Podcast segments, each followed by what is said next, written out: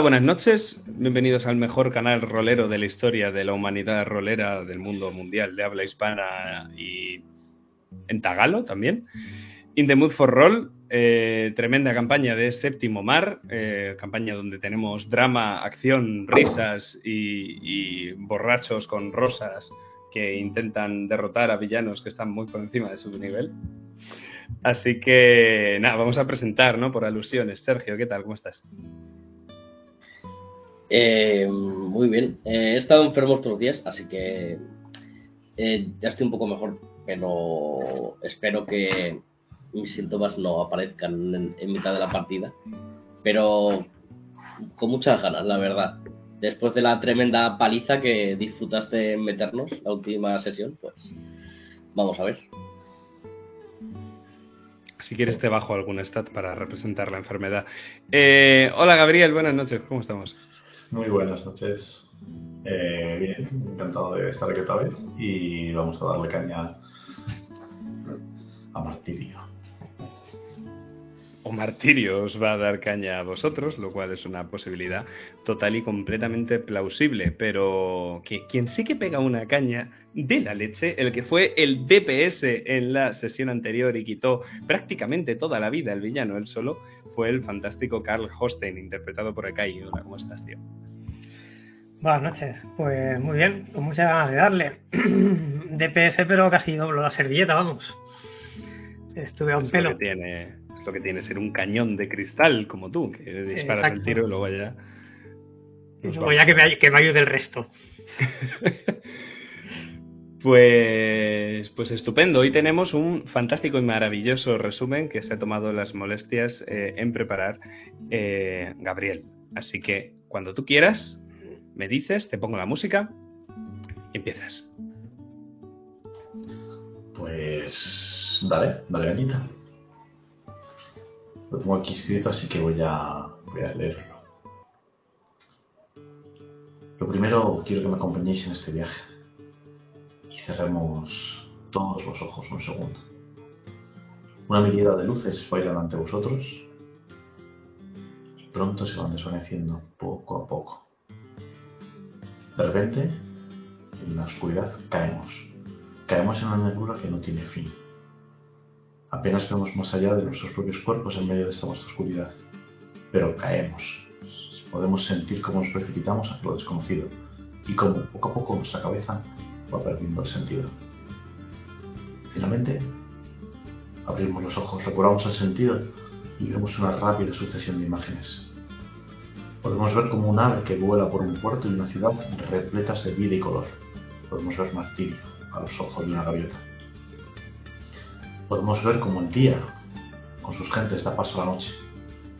Y como un río escarlata sirve de guía a tres figuras en una barca. Estas tres figuras charlan mientras remontan el río. Y pasan por un puente donde, para su desgracia, tendrán un breve suceso que termina con el puente desbordándose. Y ellos muy cerca de salir mal heridos. Pero por algo son nuestros héroes estas tres figuras. Y salen sin una mota de polvo en la capa. Ellos y el pobre lugareño al que llevaba el carmoto. Prosiguen su viaje. Continúan. Río arriba. Hasta llegar al aserradero, que es agapar una pequeña fortaleza de madera, una atalaya y un almacén. Comienzan a investigar. Pues allí bajaban, desde allí bajaban las aguas rojas como el camino. Ese es su destino. Finalmente, parece que dan con la bestia, con esa criatura que había acabado con más de 100 hombres en el aserradero. Un terrible oso que pone a, prueba, que pone a prueba a nuestros heroicos compañeros. Pero estos, con una excelente combinación de movimientos, apresan al ya malherido animal y ponen fin a la amenaza. Luego, observando el lugar, se dan cuenta de que, para su desgracia, no era esta la bestia que buscaban. Allí, en la empalizada de madera, descubren el horror de lo que había sucedido y ver los indicios de lo que realmente ocurrió. Puesto que un monstruo, uno solo, un hombre, había acabado con toda aquella guarnición. Por algún medio quizás mágico, un rastro extraño estaba por todos lados. y encima había torturado a los cuerpos de los pobres desechados. Todas las pistas les llevaban al inmenso bosque que había tras el saladero. Y siguiéndolas, nuestros tres intrépidos se sumergen en él. Acaban dando con el campamento de los piadosos, que ahora trabajan para este de nuestro villano. Más rastros de la terrible habilidad que posee por todos lados. Incluso descubren un chiquillo al que persiguen hasta que le dan alcance en un, claro del bosque. Pero hay de nuestros atrevidos compañeros, pues es una trampa, y de pronto son rodeados por toda la banda de rufianes que estaba guardándoles. A pesar de que por algo son héroes, consiguen dar la vuelta a la situación en apenas unos segundos. La banda ahora pesada, aún así no parece muy preocupada, y esto incomoda a los tres protagonistas. ¿Tendrán alguna seda manga aún estos piosos? Con un fuerte vendaval, el villano hace su entrada triunfal. Un intenso pero breve combate tiene lugar, y aunque jurarían que le han dañado de más, el rey sin parar. Inmortal se dice, pobres nuestros amigos, que no saben de su habilidad. Y para acabar, sin apenas pestañear, a nuestros derrotados héroes los manda a seguir.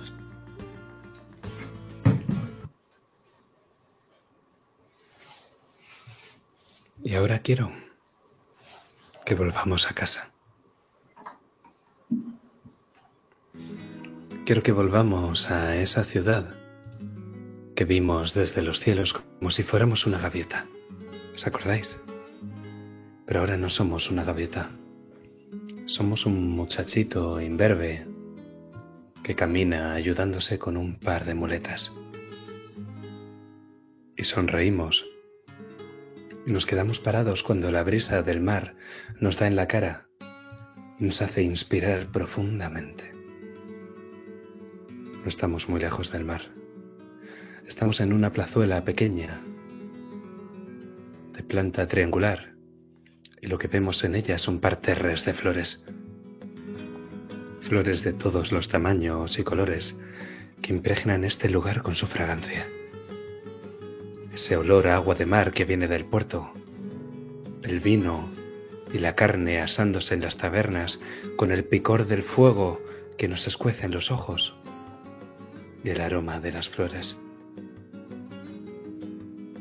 Y el chico que somos se acerca con dificultad a uno de los puestos de la plaza y le señala unas lilas a la tendera.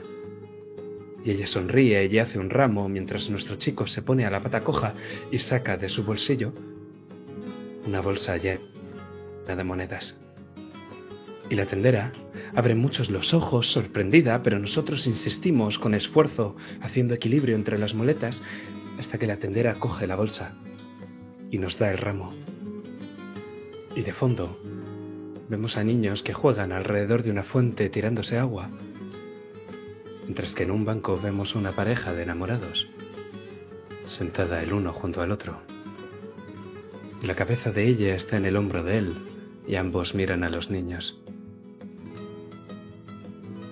Entonces nos fijamos en que el vientre de la mujer está ligeramente hinchado y su delicada mano sobre él, como si intentara sentir esa vida que crece dentro de ella. Pero nosotros seguimos a nuestro chico lo vemos intentando esquivar a los niños que avanzan a la carrera y juegan a ser esgrimistas con palos de madera. Y casi perdemos el equilibrio y nos caemos con las muletas, pero logramos mantener el equilibrio. Y avanzamos por esa calle de tierra hasta una pequeña casa de fachada estrecha. Y damos gracias a Dios porque no tenga escaleras. Llamamos a la puerta y esperamos, muy nerviosos, con el ramo de flores en la mano, hasta que ella sale y cuando ve el ramo, nosotros no sabemos qué decir. Nuestra abuela nos reconoce y nos abraza y cuando ve el ramo, sus ojos se abren mucho y vemos como lágrimas surcan sus mejillas arrugadas. Hemos vuelto a casa.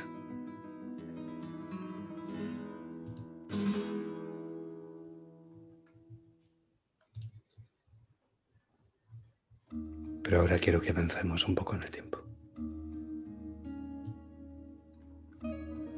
Carl, despiertas. Y no lo haces de un modo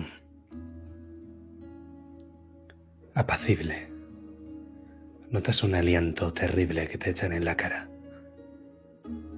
Te resulta vagamente familiar.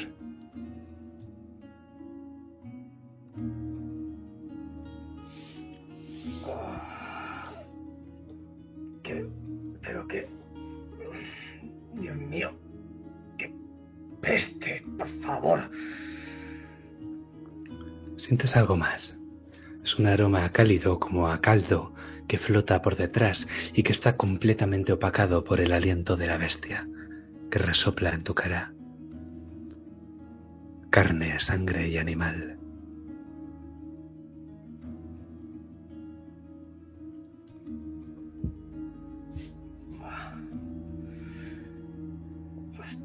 Esto. Aquí. La criatura ruge y te enseña los dientes como contestándote que a ella también. Lo reconoces.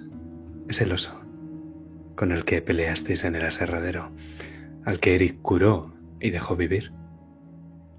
Estaba junto a vosotros en una cabaña de madera oscura. Una cabaña que parece demasiado pe- pequeña para una bestia tan grande y de hecho no entiendes cómo ha cabido por la puerta, pero ahí está, con vosotros. La criatura está tumbada en el suelo cerca de tu cabeza y tiene untada una especie de cataplasma amarilla sobre sus heridas. Y ahora mismo acaba de acercar la cabeza hacia ti, Carl.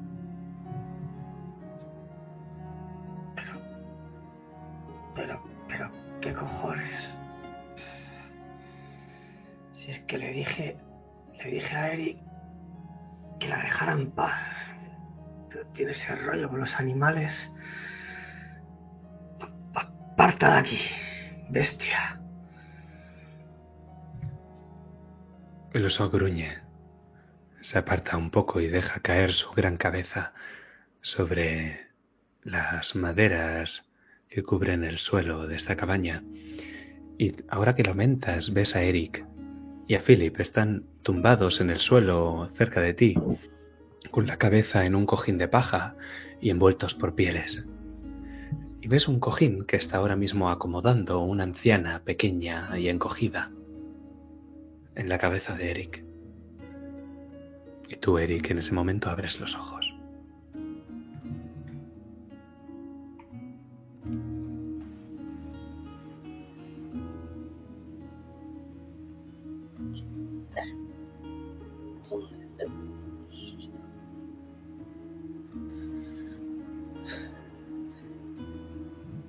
Oh, ya estáis despiertos, queridos.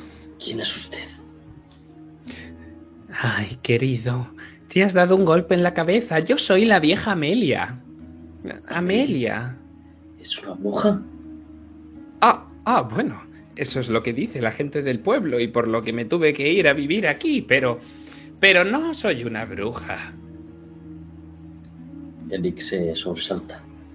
No nos querrá comer, ¿verdad? Eh, no, creo que no. Sí, Los sí. niños están más tiernos. Ya como Hansel y Gretel. Me sé la historia. Ah, claro, eh, sois de Eisen. Tú, tú y... Bueno, el otro no. Y te da con un dedo huesudo y nudoso Philip para que te despiertes. Te den el moflete. No estés. De monte. ¿Dónde estamos? Estáis en la casa de Amelia, la, ve- la vieja Amelia. ¿Os apetece un poco de caldo? He estado haciendo para vosotros. No me lo voy a comer yo todo, y bebé tampoco puede con él.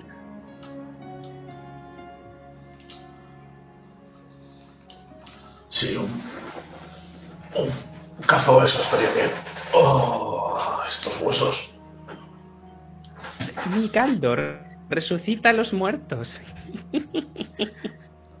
Quizás por eso estemos de vuelta, solo con el aroma. Huele muy bien, señora. Pero ¿cómo dices eso, Philip? Dios mío. Se te ha atrofiado el olfato. El lugar está lleno de cachivaches, artefactos, raíces, frutas, verduras, herramientas de jardinería y de alquimia. Está claro que la señora ni tiene armario ni tiene baúles, tiene todo desperdigado por la propia casa, algunas cosas colgadas en ganchos en las paredes. Unas paredes de madera como las del aserradero y las del puente. ¿Alguno, ¿Alguno de vosotros recuerda cómo hemos llegado aquí? Dios mío, me duele todo. Es como a duras penas Eric se reincorpora también. Sí, empiezo a recordar. Ese. Ese de la. Os encontré cerca de casa cuando daba mi paseo de la tarde. Las señoras de una edad tenemos que pasear por las tardes, pero no por las noches, que entonces comen los lobos. Escuché a los lobos cómo venían y me pareció que no estaba bien dejaros ahí tirados. Además, bebé podría confundiros con la cena. Y eso no estaría bien. no estaría bien. ¿Te, te refieres a el oso? Ay, sí, pobre osito. Lo llamo bebé. Lo encontré cerca del río. Estaba hecho unos zorros. Menos mal que la vieja Amelia sabe de caldo y de potingues. Resucita a los muertos. ¿Qué clase de desalmados le harían algo así a una pobre criatura? Ah, Se me ocurre un par. Y que lo digáis. A mí también. Los piadosos. Esos sinvergüenzas. No paran de ir de aquí para allá en el bosque. ¿Sabes que me mean en los árboles? Como que no tienen bosque para mear, que me tienen que mear en el huerto. Haciendo ruido, ensuciándolo todo. Detrás de los manzanos se esconden. Te Habrá lo digo sido. yo. Y tienen la desfachatez de pasearse por aquí y por allá. En sus tierras. Madre. No, no, no no sabrá. son mis tierras. Bueno, en su casa, en su huerto. No sabrá dónde quedan, ¿no? Dónde paran. Iremos y les diremos dos cositas. Pues los veo entrar y salir del bosque de los arcados, pero no, no sé muy bien. Cuando mandaba Juliana, era divertido verlos. Estribo, almeja, sombrero, ataúd. Sí, Iban de aquí para allá haciendo tonterías. ¿De Juliana? Sí, Bueno, que ya no manda. pero algo más, algo que. Espera. Juliana es el amor de mi vida. Seguro que la vieja Amelia tiene algún potingue que te puede ayudar. Ay, hijo. Ni con Pues, potingues. Juliana ni no. Potingues. Juliana no, que se me va de edad y de acera. Pero su padre. Ojo, su padre. ¿Cómo estaba? El adoptivo, el viejo varón, me da igual. Pero el maestro Jimeno. Ay, yo le enseñaría un par de cosas. De Seric igual tendrías más posibilidades con ese Jimeno. Así que el adoptivo. Muy bien.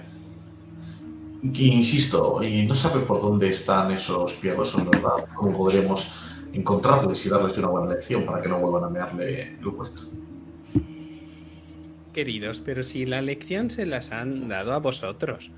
O sea, que No. os la han dado ellos. Hombre, Ellos que no, os he visto. He visto esas heridas antes. He visto los cuerpos bajar por el río. Pero no los piadosos. Así, ese nuevo líder que tienen. A los piadosos no nos duraron ni un segundo. A ellos les podemos decir dos De cosas. la capucha. Yo en mi caso tropecé. Deben de Ya. ser de eso las heridas. Las escaleras del bosque, que son muy malas. Y repetidas veces. Y de repente Carl se da un pequeño sobresalto y se echa la mano a la espalda. Y, y- ¿dónde está, dónde está Adelaida? ¿Dónde está mi, mi querida Adelaida? Te la he dejado ahí, en la puerta, con todas vuestras armas. Los lobos no suelen robar, los piadosos sí. Una vez me cogieron los pimientos. Los de padrón. Ojalá les picase. Menudo sinvergüenzas. ¿Volvieron a robar pimientos? ¿Que si volvieron a robar pimientos? Otra vez. Ah, no, no, no, no. La siguiente vez fueron a por los calabacines. Eso es porque les picaron. Eh, que se jodan. Les voy a echar yo algo que yo me sé. Para que abonen. Con que le eche el caldo ese, yo creo que ya no volverán. Ay, sí, el caldo, hijo. ¿Qué te pongo? ¿Dos tazones? Mm, No empiece por Philip, que creo que tiene más hambre. Lo que él no quiera, me lo tomo yo, señora. Le doy una inspiración profunda al huequito que nos está sirviendo la señora. La verdad es que no sé con qué lo hará, pero huele a gloria. Un caldo así es lo que necesitamos para volver al camino. Y empiezo ya a tomármelo. Es como justo te, te lo pone al lado y el oso que está cerca de ti abre el ojo y gruñe. Y te niega con la cabeza. El oso. Y luego vuelve a cerrar el, el ojo y reposa la cabeza en el suelo. Le cojo y le digo así, en, casi como musitando las palabras en voz baja. No te pienso dar ni un poco.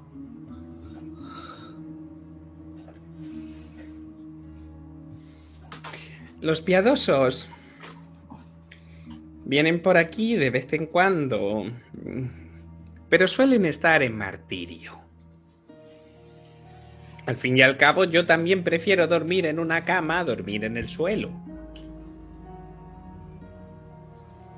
Tienen muchos amigos en martirio. Y además, los montañeses son tan tontos que no los distinguen entre los castellanos. Dicen que somos todos iguales. Aún así son un grupo grande. Si alguien los cobija, debe ser en un lugar espacioso, amplio. No, no se crea. Cada uno tiene su familia y su casa, todos. Bueno, Se disgregan entonces. Hasta ese calambre también. no, a calambre no lo aguanta nadie.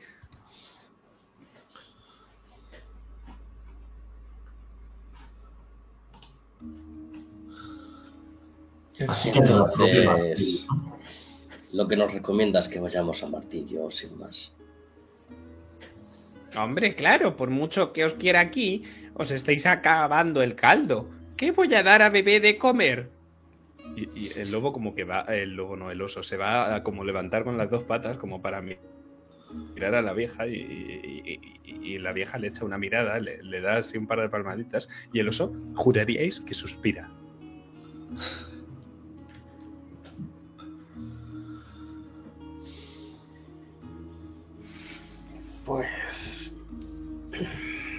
Martirio entonces, ¿no?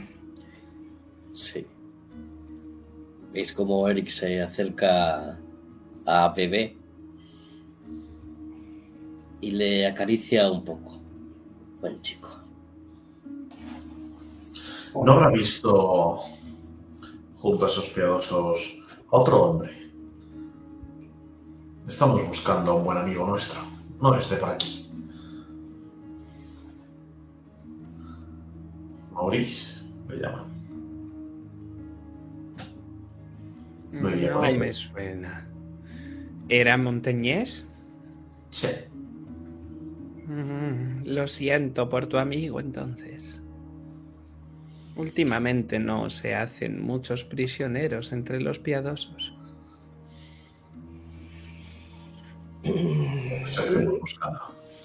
No sabrá el motivo, ¿verdad?, por el que nos hacen tantos prisioneros. Antes dijo que cuando Juliana lideraba era distinto, era todo más divertido.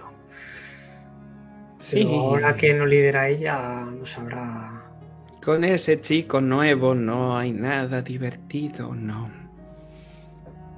Sí, algo. Hay algo malo en ese muchacho. Si fuera una bruja, os diría que ese chico está maldito. Pero la vieja Amelia no es una bruja.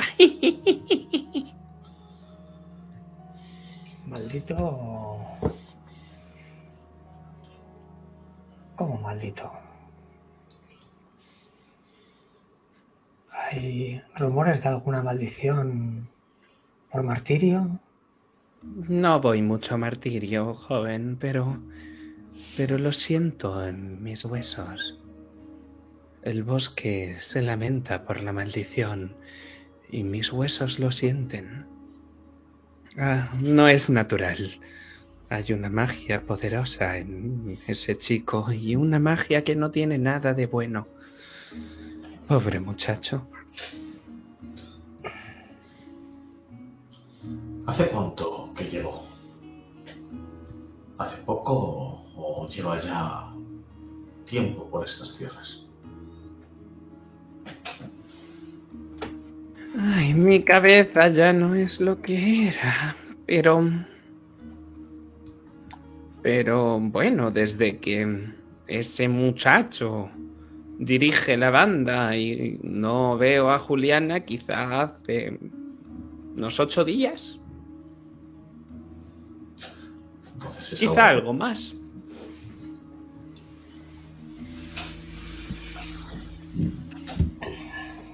Bueno, marchamos pues. Con Dios. Os pongo algo de caldo para llevar. Sí, no- pero. Muy amable. Y su retoño no se va a quedar sin comer. ¡Ay, bebé, bebé! Empieza a volcar cuenco en el caldo en un cuenco y el oso niega con la cabeza y os pide ayuda y ahí cortamos la escena.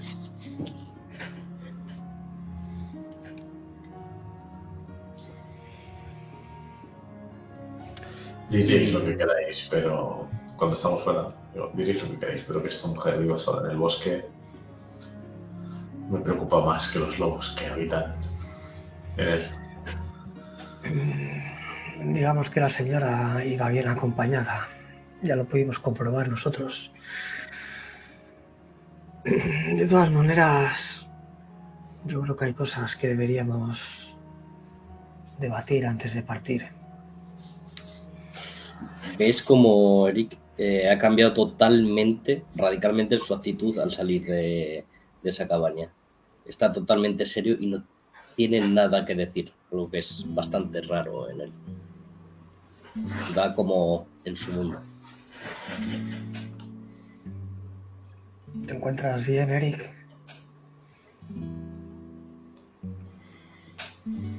Bueno, todo lo bien que puedo estar después de que ese payaso nos diese la paliza de nuestra vida.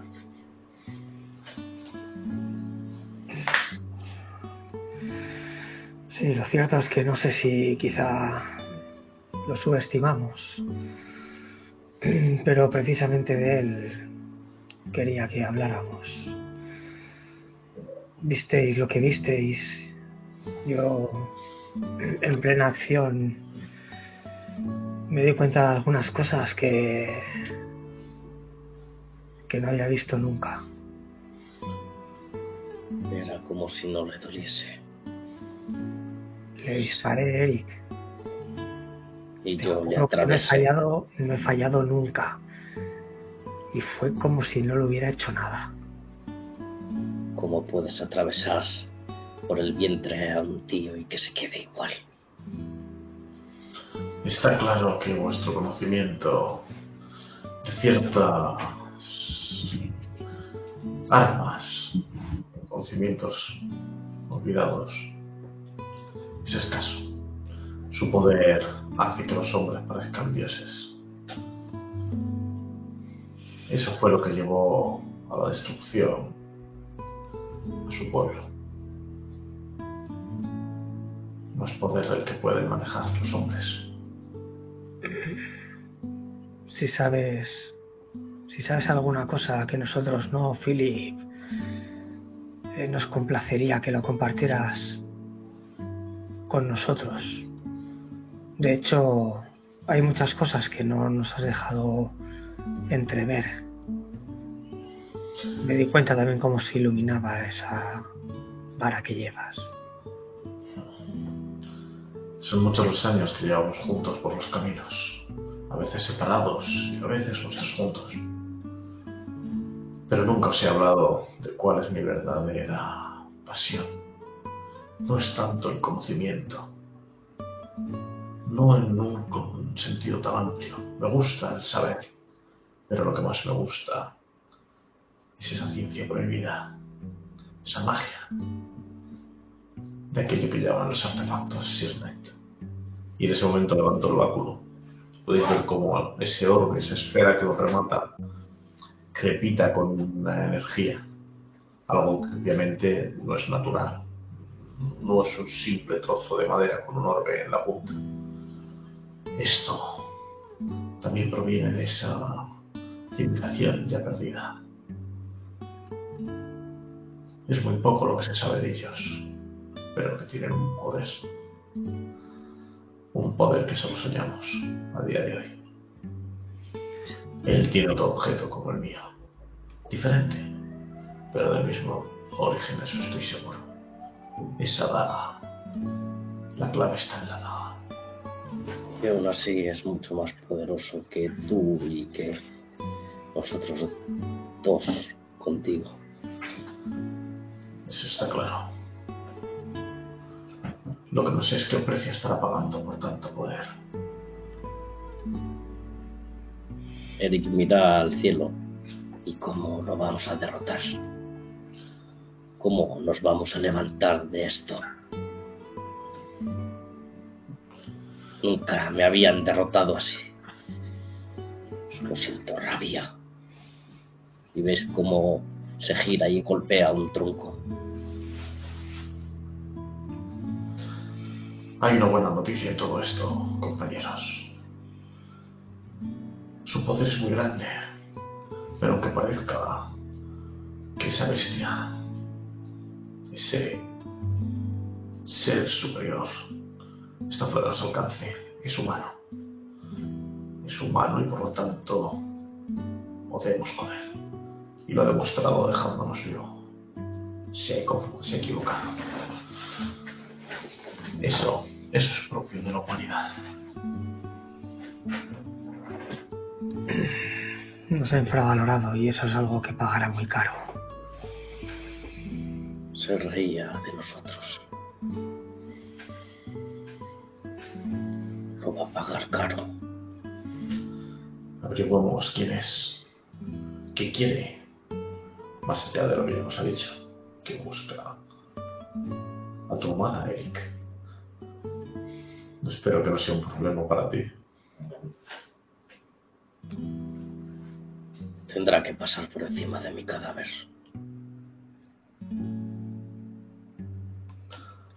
¿Habéis reparado en el detalle que ha dicho la anciana? Sobre ella, sobre su familia. Solo intentaba esquivar ese bol que me estaba ofreciendo, Dios mío. ha dicho que un tal Jimeno es su padre, su padre biológico. Pero ha hablado de un adoptivo, un varón. Yo creo que ya podemos empezar a buscar pistas. Sabiendo quién es ella, quizás sepamos más de quién es él. Y por qué ahora comanda a su grupo. ¿Qué relación tienen entre ellos? Podríamos empezar por martirio. Esos piadosos son bastante más estúpidos que el encapuchado. No tenemos.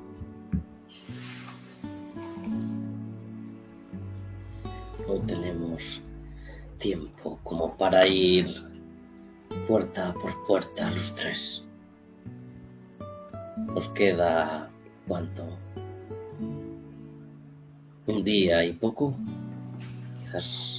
algo más hasta que llegue todo ese batallón de montañeses. Nos tenemos que separar.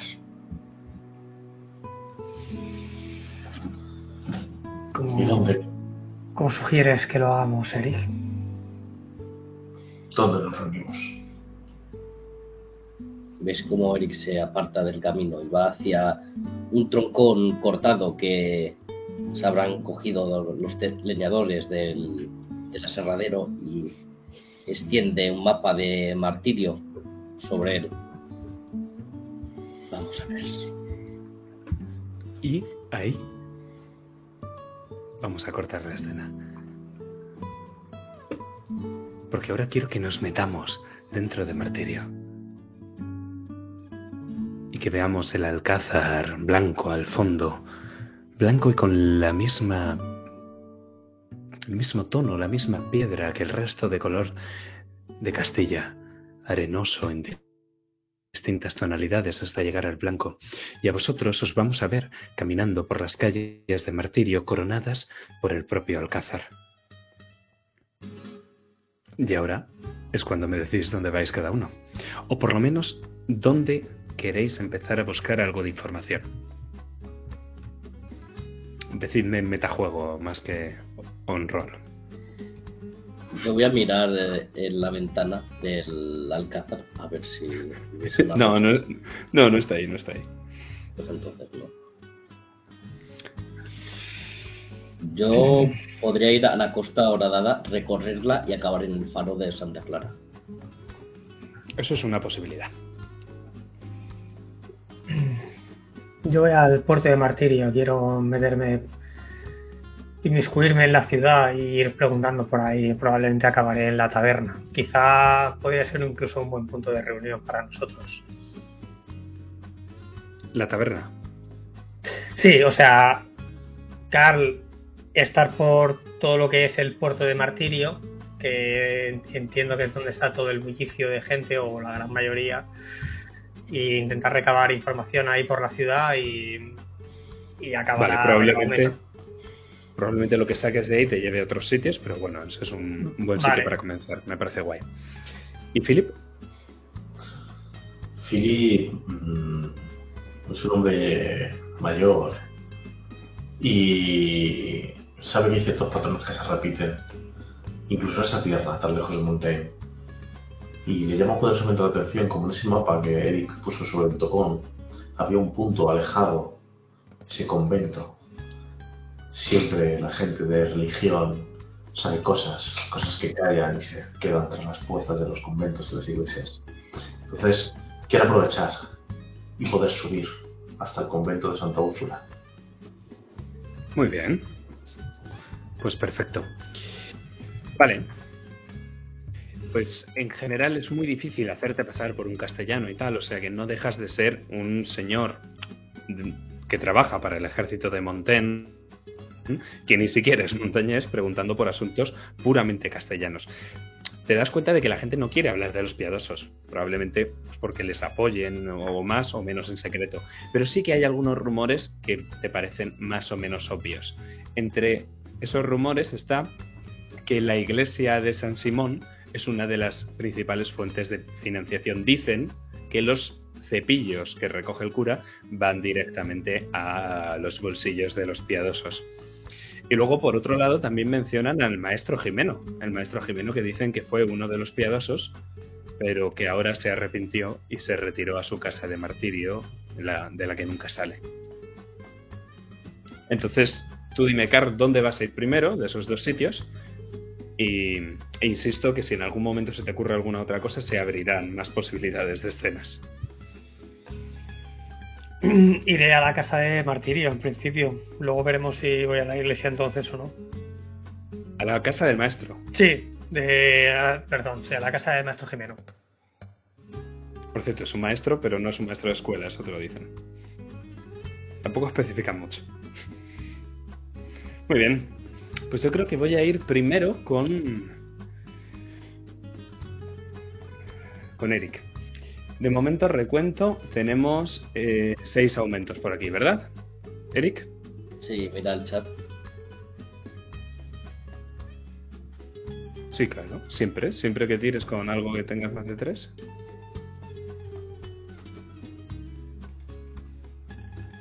Pues entonces, Vale. siete. Siete aumentos. Muy bien, te lo voy apuntando por aquí en el token. Y Philip. Ve tirando tú también, Carl. Yo he tirado antes, he sacado 55 con Ah, un vale, uno de los bosses que he repetido, entonces nada, 5 igual. 5 igual, ok, perfecto.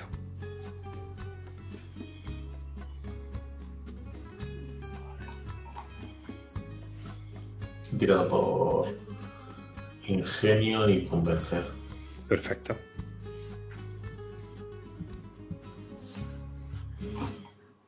Carl, ¿tienes más uno de estilo? He tirado por percepción. Sí, me imagino.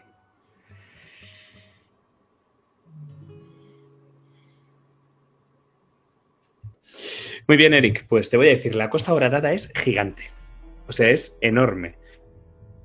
Si quieres eh, recorrerla, bueno, lo primero, si vas a ir a pie o a caballo. Hay trozos de, obviamente, que no se pueden recorrer a caballo, pero sí que es verdad que la puedes recorrer a lo largo a caballo y luego ya pues meterte por la playa, meterte por los acantilados, por las calas, etcétera. También puedes coger un bote, un poco, un poco lo que quieras. Es indiferente realmente.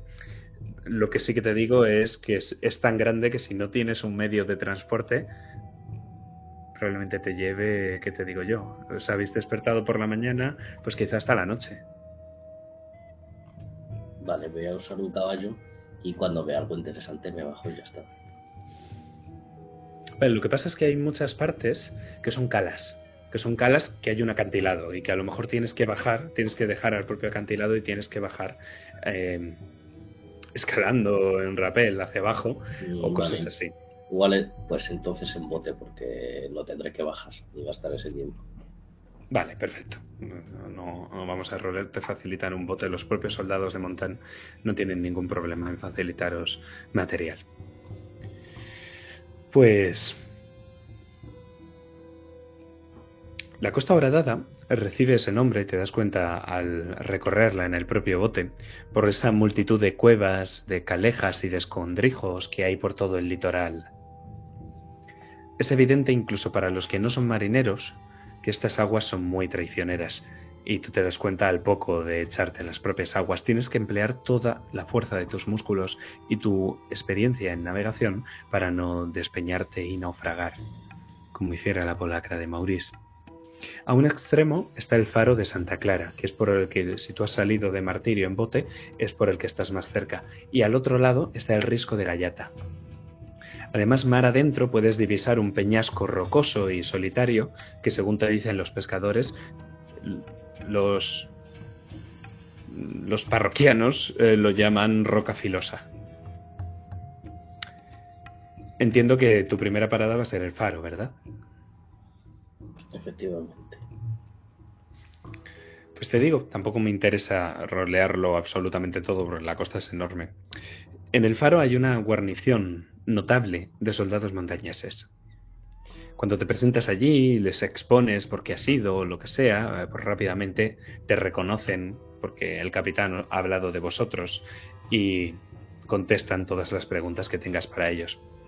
Os dice, o sea, te dicen además, que la patrulla que había destinada en el faro de Santa Clara hace cinco días que fue atacada y asesinada. Era una guarnición de una docena de hombres, pero que lo descubrieron días más tarde, cuando esta masacre ya se había producido, y una vez retiraron los cuerpos y reconstruyeron las defensas del faro, el capitán ordenó redoblar la guarnición. Entonces ahora mismo te encuentras a unos 30 hombres en el faro fuertemente armados, pero muchos de ellos muy jóvenes. No tendrán a lo mejor que más de 20, 25 años.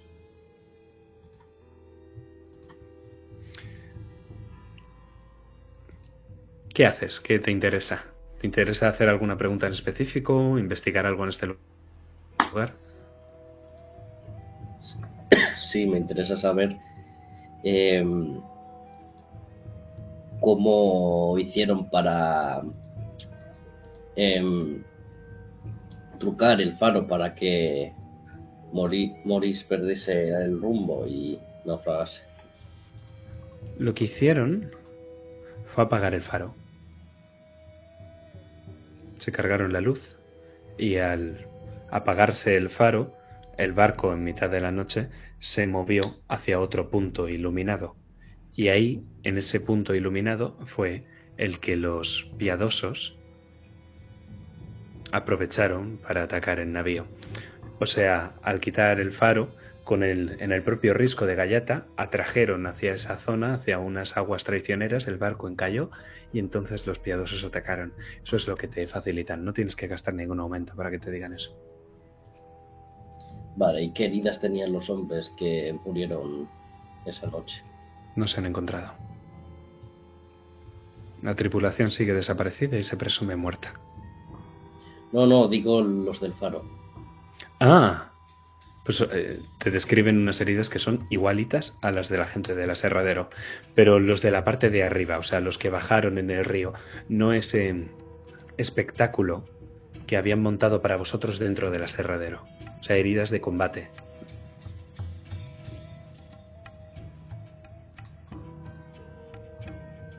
¿Te interesa algo más? Dímelo. Vale, en principio no. De todas maneras, si se me ocurre algo más, voy a tener que volver por este camino. Así que... Vale, si se te ocurre algo más, también podemos tirar de... me, me gasto un aumento y yo te lo digo, ya ves, esta escena es que no me interesa rolear otra guarnición, la verdad. Y mientras vas en el propio navío, te voy a decir que la zona del naufragio de la Capriccie no está muy lejos de por donde tú estás yendo ahora mismo. Ahora mismo, como el bote no tiene mucho calado, tú no vas a naufragar en las mismas aguas en las que naufragó el navío. Y de hecho, llega un momento en que ves los restos del naufragio. Tal y como lo ves, con la facilidad con la que se ve, te parece evidente que ninguno... Te parece evidente que todos los pescadores que pescan por la zona se han dado cuenta y que se dieron cuenta de que el navío naufragó. Y que aún así no hicieron nada. Eso es. El punto del naufragio es equidistante entre el faro de Santa Clara y el risco de Gallata. Y las proximidades las ves llenas de pequeñas cuevas y de varias calas, que si quisieras investigar mejor tendrías que apearte del barco. Quiero acercarme un poco más a esos restos del naufragio y ver si quedan restos de las pertenencias de esta gente o quizás de Morís o, o algo que se dejaran los atacantes. Vale, vamos a dejar esa escena ahí y me voy a ir con Carl que me ha dicho que iba a ver al maestro, ¿verdad? Eso es. Pues estupendo. No, esto no es. Esto sí que es.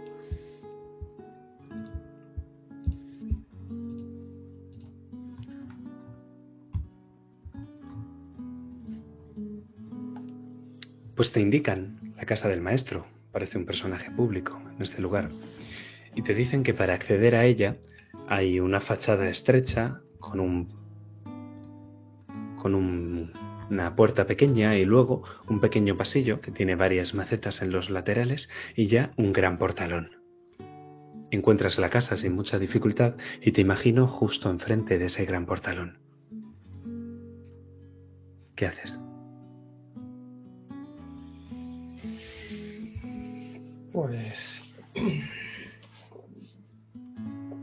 Pico. Pico la puerta, la porreo. No con una excesiva vehemencia, pero sí con tres golpes rápidos y secos. Nada más hacerlo te das cuenta de que la puerta se abre con tus golpes. Y es que lo que deja ver es un patio interior. Un patio que está cerrado por todos sus lados, cuadrado, sin techo, y en la parte de arriba ves dos, dos corredores con antepechos y con pilastrones de madera que está pintada de tonos ocres, como si fueran pasillos balconados. Y sobre los balcones hay ropa tendida de todos los colores y puesta a secar por las mujeres. Y el propio patio tiene un suelo de tierra que está empedrado solo a techos, y hay varias palomas muy confiadas que pululan picoteando por el suelo de tierra y levantan algo de polvo. Está claro que para acceder a las casas, que es la parte de arriba, hay que subir por unas escaleras de madera que se encuentran en los laterales izquierdo y derecho.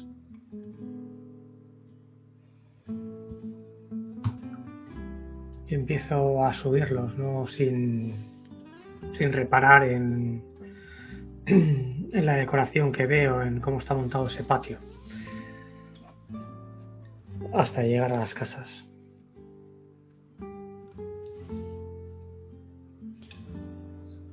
Quizá no, porque cuando pones un pie en una de esas escaleras, ves una espada.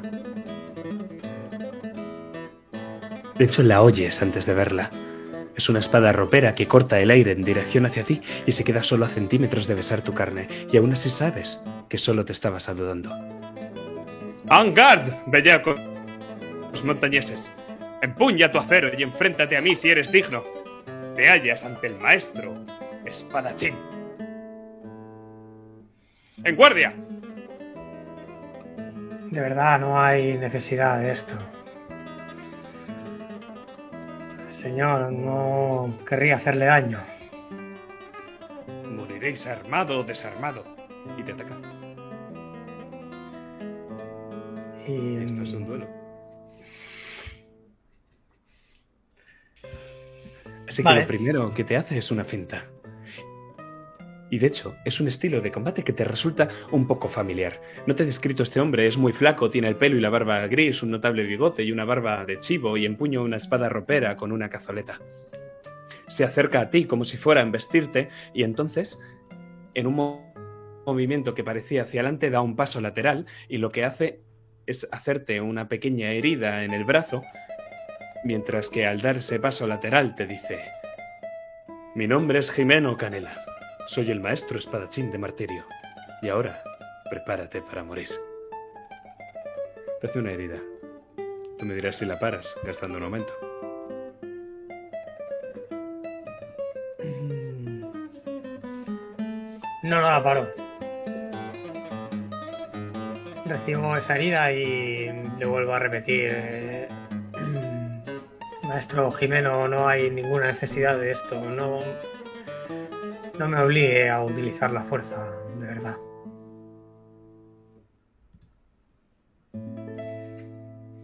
Y con las pistolas en, en mano, en el momento en el que me hace la herida, doy un pequeño paso para atrás y, y con una de las pistolas le propicio un disparo en, en su su arma, al lado de su arma, más como una advertencia que como con la intención de ni siquiera de desarmarlo.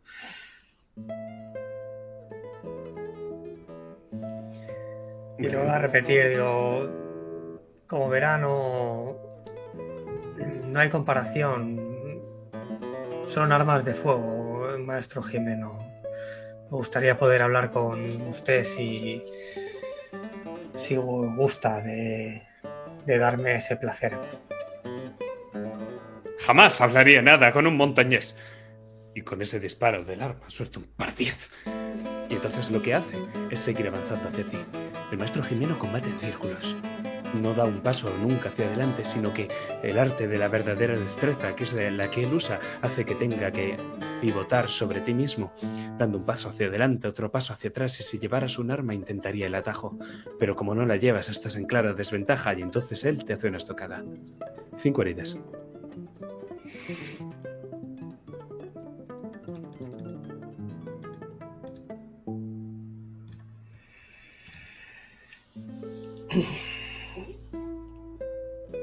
Y en el momento en el que noto esa herida, que ya es más seria, eh, intento fajarme de él dando un- una pequeña voltereta en el suelo y saco mi mosquete, le apunto y esta vez sí que le disparo en el arma con la intención de desarmarlo.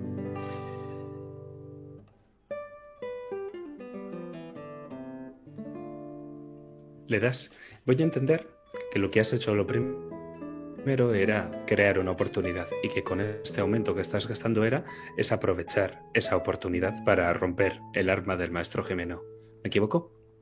Bueno, en, o sea, en realidad la, la primera intención era pensar que quizá a lo mejor con un disparo de advertencia que le pasara cerca, en este caso cerca de la mano donde empuñaba el, em, la espada y diciéndole que, que, se contuviera, que yo llevaba armas de fuego y que no había ninguna necesidad de ello, eh, sería suficiente.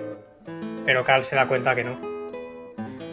Y en el momento en el que recibe esa herida ya más, más seria y en el que ve que el maestro Jimeno no está, no está para bromas y además es bastante hábil con, con dicha espada, es cuando ruedo hacia un lado y sacando el mosquete le disparo en el arma con la intención de desarmarlo.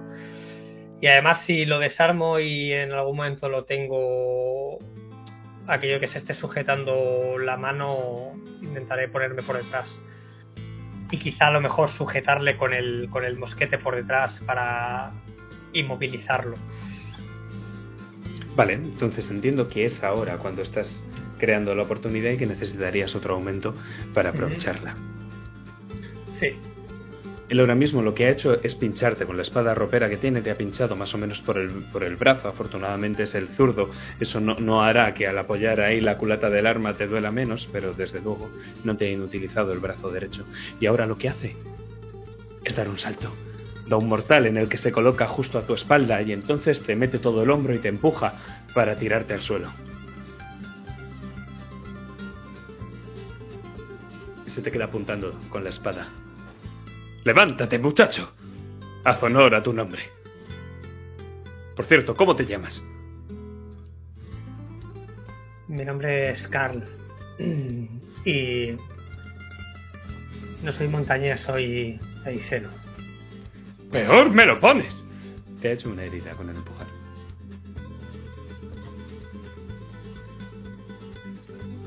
No habría ninguna manera de solucionar esto dejando las armas a un lado, de verdad. Todo esto se lo digo sabiendo que estoy en el suelo y, y apuntándome él con, con la espada. ¿Hace usted una hora ¿Hay acaso mejor conversación que entre aceros? Levántate, hijo, ¿no tienes espada? ¡María! Sitio de los balcones que se clava en la tierra. Tengo. Tengo espada, lo que. Pues ahora tienes dos. sé que no podría combatir con usted. Su nombre. Su, su habilidad le precede y tengo muy claro que es probable que en armas cuerpo a cuerpo no esté a la altura de un maestro como lo es usted. Pues entonces muere. Si no haces nada, te va a atacar.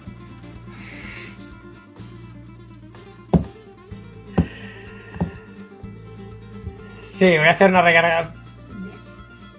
De todas maneras, todavía no tengo muy claro cuando le dispara con el mosquete. O sea, eh, no lo he desarmado. Entiendo que no lo he podido desarmar. No, no, no, no. Necesitarías aprovechar esa oportunidad para desarmarlo. O sea, gastar un aumento en si haces un nuevo disparo o cualquier otro movimiento, sí que le podría romper la espada. Pero ya ves que no me faltan, ¿eh? También te digo. Ya, ya, ya, ya, ya.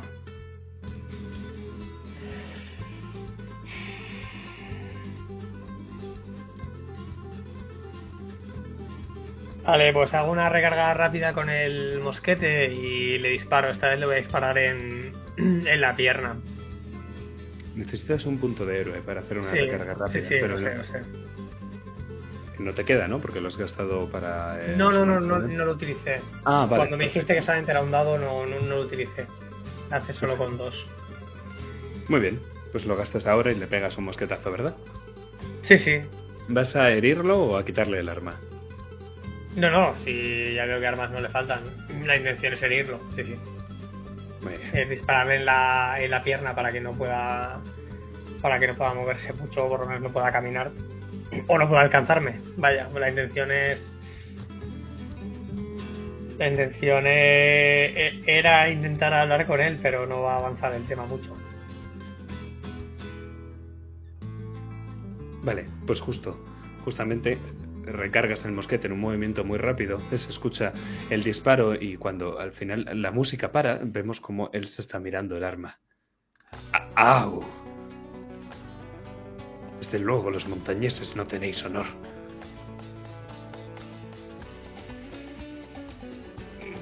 Probablemente no tengamos menos que los castellanos. Mi intención no era pelear. Y aún así ha empezado, has empezado tú. Pero un héroe no pelea cuando es su intención o no lo es. Un héroe pelea cuando tiene que pelear. Y se lanza por ti a hacerte otras tocadas. Son cinco heridas, a no ser que... No, son cuatro heridas, a no ser que las evites. Puedes evitar una.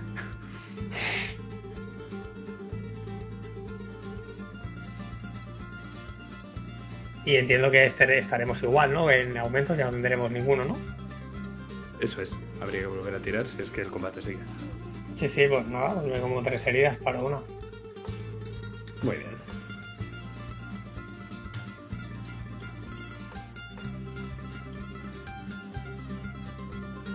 Pues os quedáis el uno frente al otro. Él en este momento lo que ha hecho ha sido clavarte la espada en el otro hombro y, desde luego, una mancha de sangre empieza a cubrir tu camisa, pero has logrado apartarte lo suficientemente a tiempo como para que solo te roce parte. Y el maestro se queda frente a ti te mira con odio en la mirada. Desde luego nada de los que estás diciendo le convence, de lo más mínimo. Y mientras camina, alrededor te das cuenta de que se escucha un taconeo. Es el mismo. Y es que mientras camina a tu alrededor, preparando su siguiente estocada, lo escuchas tatarear. No entiendes muy bien a estos castellanos y cómo funcionan, pero parece que está bailando. Que baila mientras combate. Algo que te suena.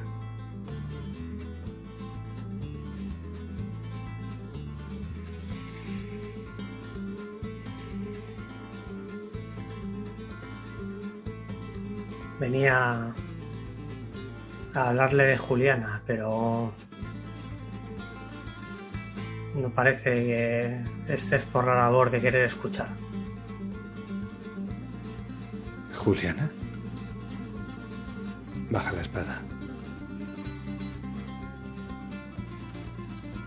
Sí.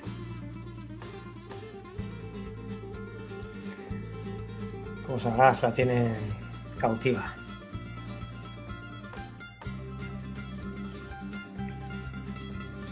Perdón, buen hombre.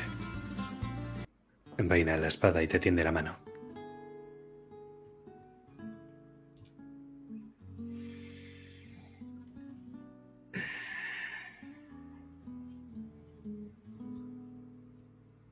No se la cojo, me incorporo por mi propio pie.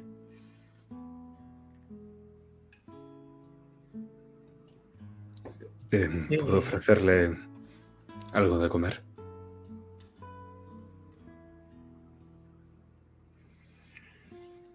De comer no, pero no le diría que no a una copa. María. Y vemos cómo cae del cielo, no sabes muy bien cómo, una pequeña mesita, un mantel justo encima y un par de copas de vino del que salen unas gotas, pero no llegan a manchar el mantel, sino que caen directamente en las jarras de madera. Y él en ese momento coge una y te la tiende para brindar y nosotros cambiamos de escena.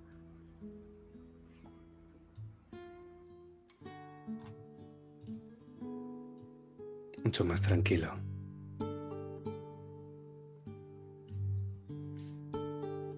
El convento de Santa Úrsula, Felipe, es un edificio precioso. Es de piedra gris, directamente extraída desde la costa horadada. Es un convento realmente grande, con más de 100 habitaciones. Y todo esto te lo está diciendo la Madre Superiora. Mientras camináis por el interior del convento, no han tenido un gran problema en recibirte. Sí que han tardado algo de tiempo en abrir la puerta, porque las monjas de clausura se tenían que introducir dentro de las celdas para no romper sus votos. Al principio te han recibido las novicias, y ya las propias novicias te han conducido hasta la Madre Superiora.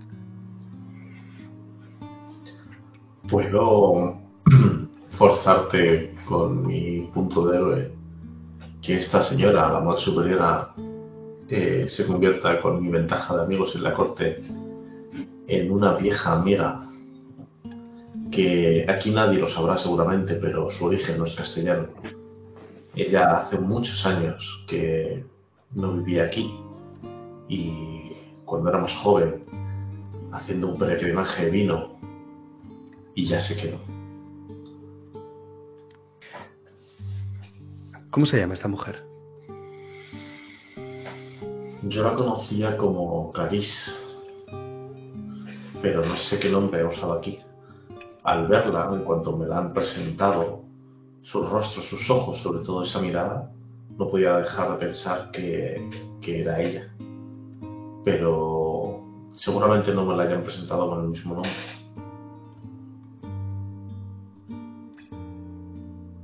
Doña Ana. Como Doña Ana. La madre Ana, de hecho. Y ella también te ha reconocido, pero aún así ahora mismo está manteniendo el decoro ante las novicias y ante las monjas que puedan escuchar desde las ventanas del claustro de que no te conoce, de que eres un perfecto desconocido, pero aún así sabes en su mirada que ella también te ha reconocido a ti. Y os imagino ahora mismo paseando por el claustro porticado, con esos arcos exquisitos, las pequeñas columnas de capiteles jónicos, y veis algunos arbolitos, arbustos, flores plantadas en el jardín, y una fuente de piedra en el centro. El monasterio tiene dos alturas y desde la parte de arriba puedes ver los hábitos de las monjas en el interior de sus celdas que oran. Abren las ventanas para que entre algo del frescor de la brisa marina. Y alguna de las monjas, de hecho, desde lo alto te dedica una sonrisa agradable. No sabes muy bien si el trato está siendo tan agradable por porque conoces a la Madre Superiora o porque al fin y al cabo sois las fuerzas de Montaigne y las religiosas del convento no quieren mala sangre entre vosotros. Lo pregunto en voz alta, esta duda que me salta. Y manteniendo aún esta fachada de que no conozco a esta señora, se lo digo, madre, no es común en esta tierra que nos reciban tan bien de ningún lado. No sé si es por vuestra buena hospitalidad o porque realmente agradecéis la presencia de mi pueblo entre vuestras gentes.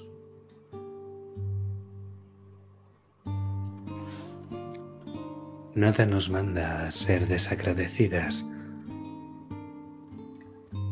mientras se nos permita seguir viviendo llorando en este lugar. Ni Santa Úrsula ni su convento tendrán impedimento o mala sangre con las fuerzas de Montaigne.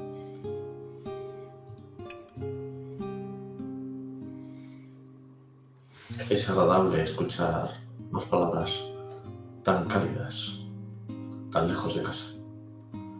Y me gustaría poder devolvérselas, madre. Pero debo hacerles una advertencia antes de que empecemos a hablar por el asunto al que he venido. Aunque ustedes no tengan ningún, ninguna mala intención, sepan que no tardando mucho se presentarán aquí unos soldados con los colores de Montaigne y no van a dejar piedra sobre piedra hasta que se lleven lo que encuentren, lo que vienen a buscar. ¿Van en busca de esa pobre alma descarriada? Ay, Philip, digo, señor. Eh, mm, Quizás deberíamos hablar en privado. Madre. No se me ocurre lugar más privado que este. Te dice señalando el claustro. Yo echo una mirada así hacia las alturas, por si en algún corredor, en alguna nave superior, hay alguna de estas monjas que, recluidas tanto tiempo en los conventos, al final es inevitable que tengan mucha curiosidad y estén a lo mejor escuchando. Pero si ella está confiada de que aquí estamos solas, podré, paso entonces a hablar con ya con total confianza. Cuando te mira, esa- cuando te ve echando esa mirada hacia arriba, te dice, querido, hacemos unos votos.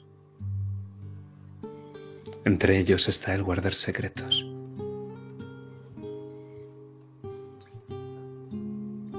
Hacía mucho que no te veía. Ni siquiera sabía que siguieras por viva. Qué grata sorpresa encontrarte aquí, Clarice. Digo lo mismo, Philip. Dime, estás buscando al pobre Giles, ¿verdad? Hemos venido yo y dos compañeros buscando por orden de una gran dama. Estamos buscando a alguien muy preciado para ella, a Maurice. Pero Maurice, dices? ¿No, ¿No venís buscando a Giles? ¿quién es Giles?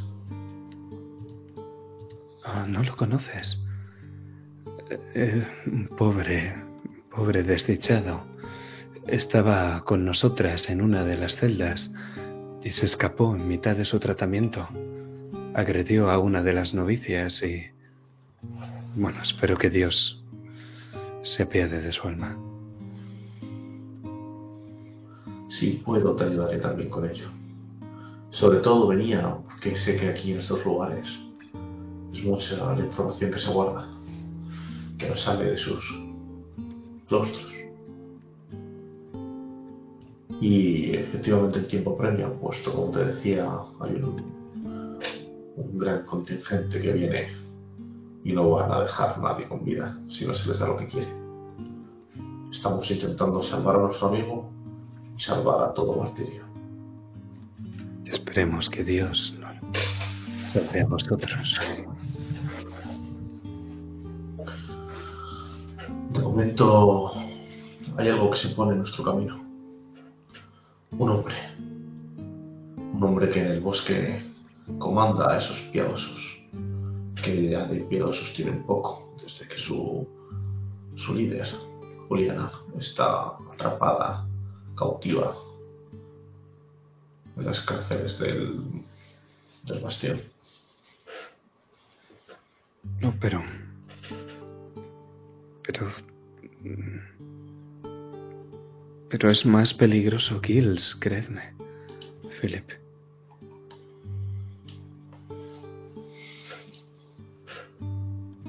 Más que ese encapuchado que lleva una daga No, no lo sé. Desconozco de qué me habláis. ha sido capaz de vencernos con suma facilidad a mí y a mis compañeros. Sus artes no son normales, hay magia. Pero habladme de Seguils.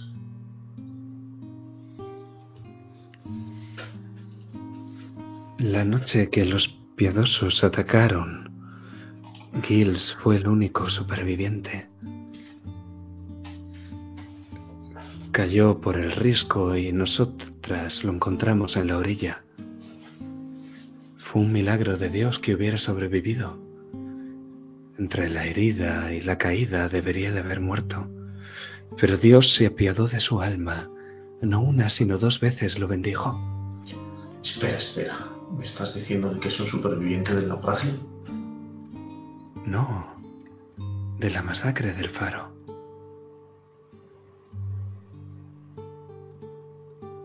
Cuando los médicos montañeses lo examinaron, vieron un trozo de acero en su pecho y intentaron extraérselo, pero no lo consiguieron. Y en lugar de desangrarse por la operación, Giles Fue un milagro. Aquí en la casa del señor seguro que sí. El capitán nos dio la orden de internarlo en el convento, esperando que Dios se solidarizase con su alma. Claro, el capitán. Al fin y al cabo, Kills era uno de los soldados. Esperábamos que Dios le devolviese la cordura bajo nuestros cuidados, pero... Pero es muy peligroso y anda suelto, Philip. ¿Cómo que recobrar la cordura? ¿Acaso, acaso pronunciaba algunas palabras? ¿Decía algo en esa demencia? Y ahí vamos a dejar esa escena.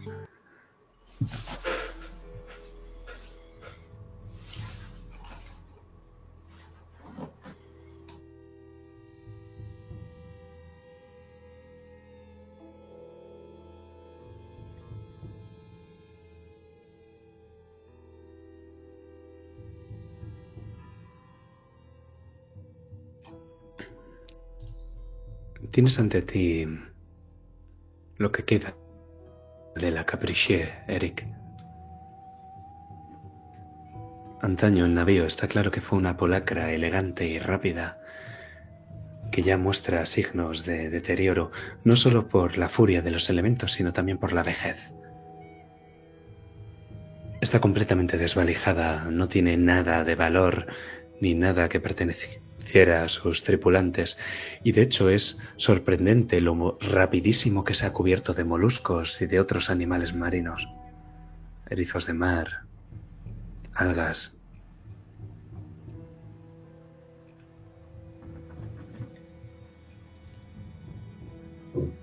A investigar rápidamente todos esos compartimentos sobre todo poniendo especial atención en el camarote del capitán.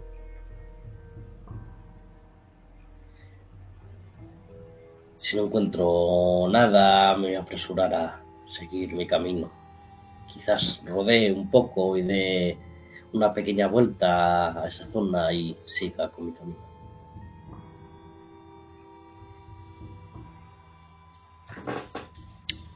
Estás rodeando el barco cuando sientes como tus pelos se erizan. Parpadeas. Una bala que cruza el aire impactando contra ti. No puedes prevenir el golpe. Cinco heridas.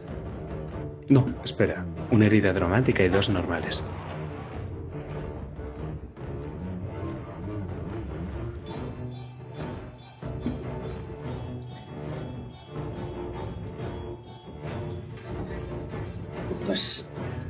Veo cómo impacta esa bala contra mí. Y rápidamente miro, intento orientarme y seguir esa trayectoria de la bala. La ves, es un francotirador que está apostado en una de las cuevas de arriba del acantilado y ves como nada más haber soltado ese balazo está llevando hacia arriba el mosquete y lo está cebando de nuevo.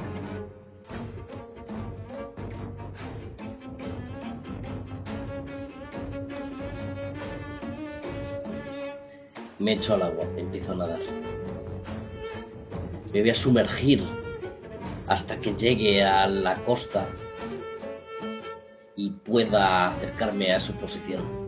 Mientras bajo esa agua salada pienso en el siguiente movimiento que voy a hacer. Eh, enfocándome en atletismo porque lo que voy a hacer es nadar a una gran velocidad hacia el punto más cercano a esa cueva y cuando salga eh, levantar mi hacha y hacer que la gran hoja de mi hacha pare esos balazos corriendo hacia él. Utilizarla como si fuese un escudo. Es muy buena idea y te das cuenta de que estás muy bien guarecido cuando ves que él acaba de terminar de recargar su arma y apunta hacia ti, pero no ve el disparo, claro, por tanto no lo hace. Entiendo que a todo esto estás avanzando hacia él, ¿cierto? Así es. El cómputo de aumentos total que tienes es 6. Recuerda que al tirar atletismo tienes academia, lo cual te suma bastantes más a dos. Eh, los he contado ya. Muy bien, pues ¿cuántos son entonces? Cinco. Cinco aumentos. Muy bien, vas a tardar tres en llegar hasta ahí. Pero llegas. Ahora bien, nada más llegar te va a pegar un balazo y las balas no se pueden esquivar. Vale, mi plan es embestirlo y tirarlo al suelo. Pues vemos cómo ha- has subido todo ese acantilado guarecido y en el momento en el que llegas justo a la parte de arriba, él ves que hay una pequeña cueva, se ha echado un, poco lo suficiente para atrás y entonces dispara. Y si tú te intentas parar con tu hacha, no puedes hacerlo con todo tu cuerpo y, el- y la bala finalmente te atraviesa parte de la pierna, de- de- desgarrándote el gemelo. A él le quedan un aumento y a ti te quedan dos, entonces vas tú. Cuando me pega ese balazo le gruño como si fuese un perro rabioso. Y impulsándome con esa misma pierna, voy a balanzarme sobre él. Le quiero embestir con tanta fuerza que lo que sea suficiente para dejarlo inconsciente. Si te gastas los dos aumentos que tienes, lo haces. Lo hago.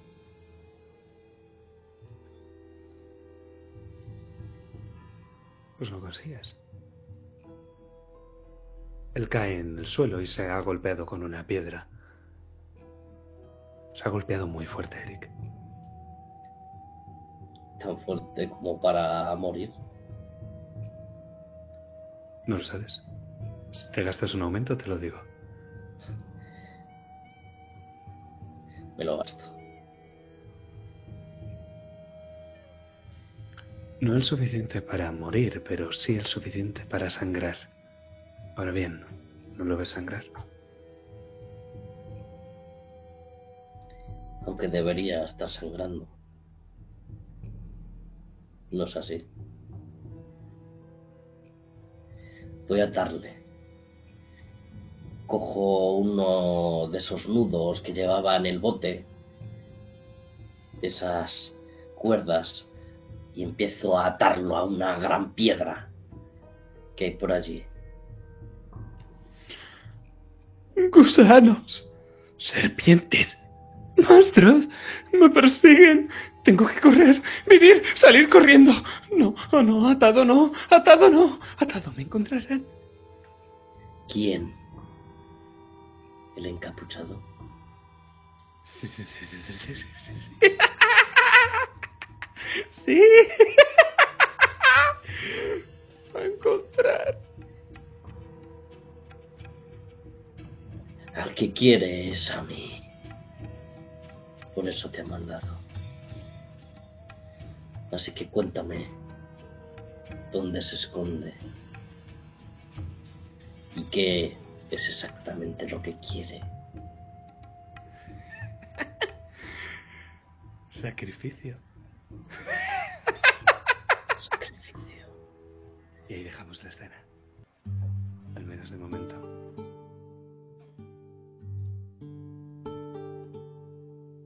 Sandeces, Philip. Solo dice estupideces, siempre lo mismo. Habla de unos gusanos. Está loco. ¿Y por qué es tan peligroso?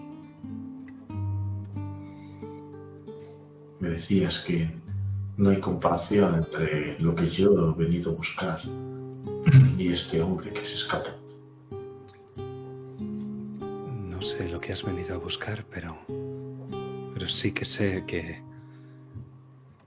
que ha sido bendecido por el Señor.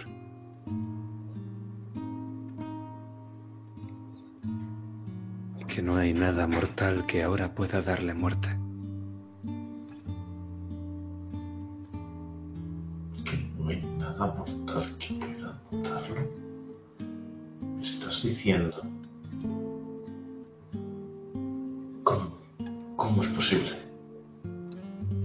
Visto eso en otro hombre. Lo desconozco, Philip. Pero deberíamos ayudarle. Con los cuidados suficientes y las oraciones a Dios, salvaremos su alma. Me preocupa más su cuerpo. A vosotros os dejo el alma. Es lo que mejor se os da. Pero como te he dicho, he visto eso ya antes en otro hombre. Y no tenía nada de divino, créeme. era más bien como del infierno. Un azote. Una plaga en esta tierra. Que maneja un poder que no conoce y que podrá destruir no solo a él, sino a todos los que le rodean. Venga, Philip. Todos sabemos que tú mismo has jugado con ese poder y aquí estás. Pero ¿por qué mantengo las distancias? si sigo vivo después de tantos años que tú y yo nos conocimos, es precisamente porque sé dónde está la línea que no hay que pasar. Pero ese hombre del que te hablo creo que ha entregado todo a ese poder.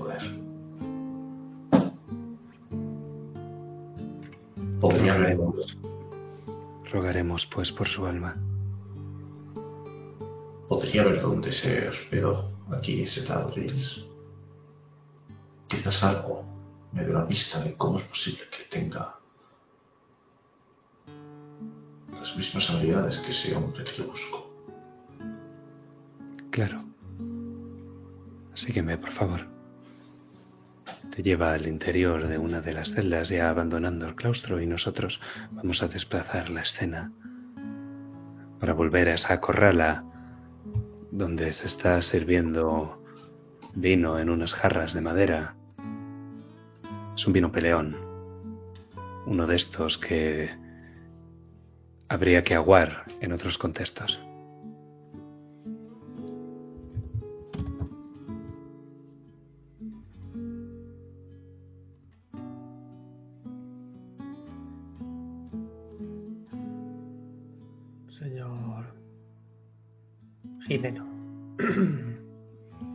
Maestro, Sí, como sea. Lo primero me gustaría disculparme porque lo he subestimado.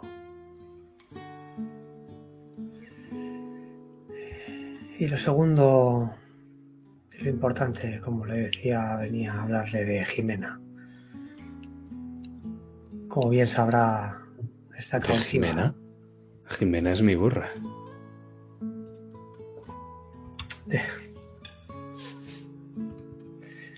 Perdón, de Juliana. Como sabrá, está cautiva.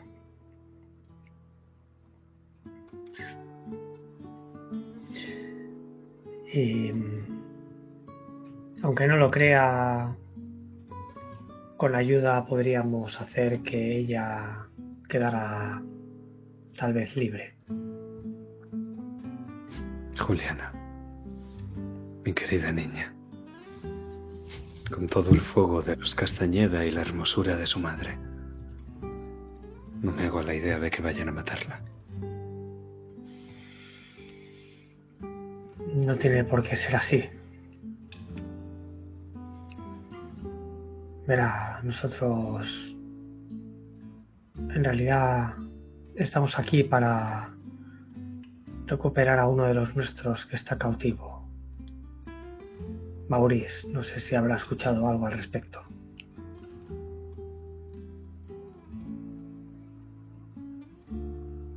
Mauri.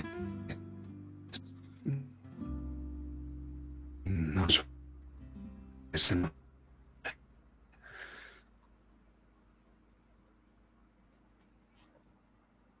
No, no me suena el nombre de Maurice.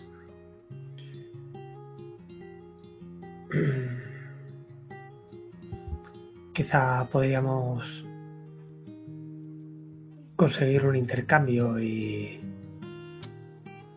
y salir beneficiadas ambas partes. Quizá Maurice podría volver con nosotros y Juliana quedaría libre. Pero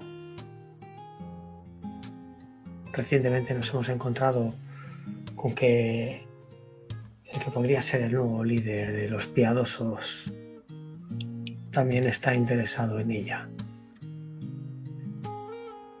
Un tipo encapuchado, con un aspecto sombrío.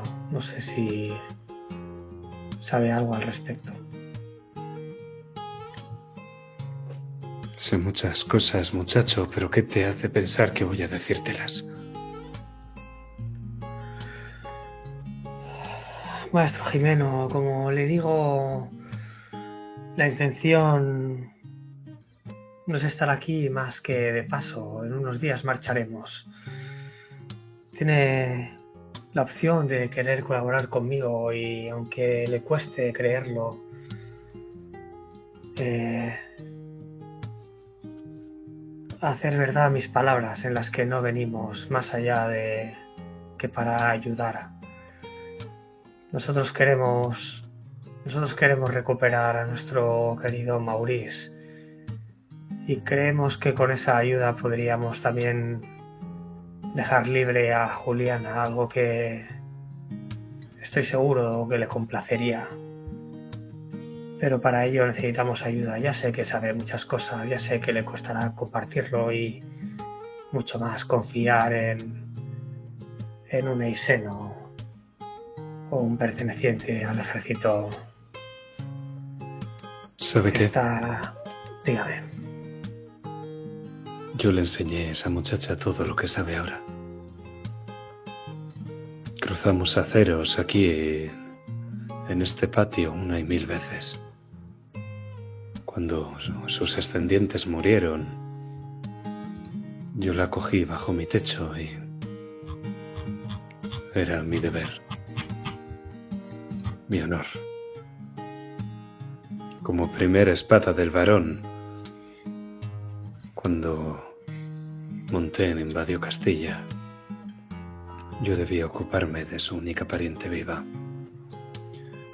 Y la eduqué bien, si es que ella no me educó a mí. Me está diciendo que Juliana es pariente del varón. Era pariente del varón. Su nieta. Los Castañeda han mandado un martirio desde la época del tercer profeta hasta la invasión. Al pueblo no le costó mucho seguirla. ¿Y qué hay de su padre? Todos somos víctimas de la guerra, amigo. Castilla está lleno de víctimas. Los piadosos, los luchadores por la libertad en el fondo, son unos muchachos que lo perdieron todo y que ahora luchan por recuperarlo. Y yo, encerrado en estas cuatro paredes, con el título del maestro de la espada de martirio.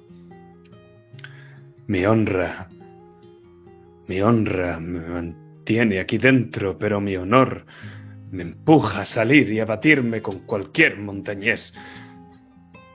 Porque ellos van a matar a mi hija. Maldición. Podemos encontrar la fórmula para liberarla. Necesitamos saber más acerca de. Necesito saber más acerca de ese encapuchado. También la busca y creo que no es para nada bueno. Quizá. Quizá ese encapuchado también tenga información acerca de Maurice.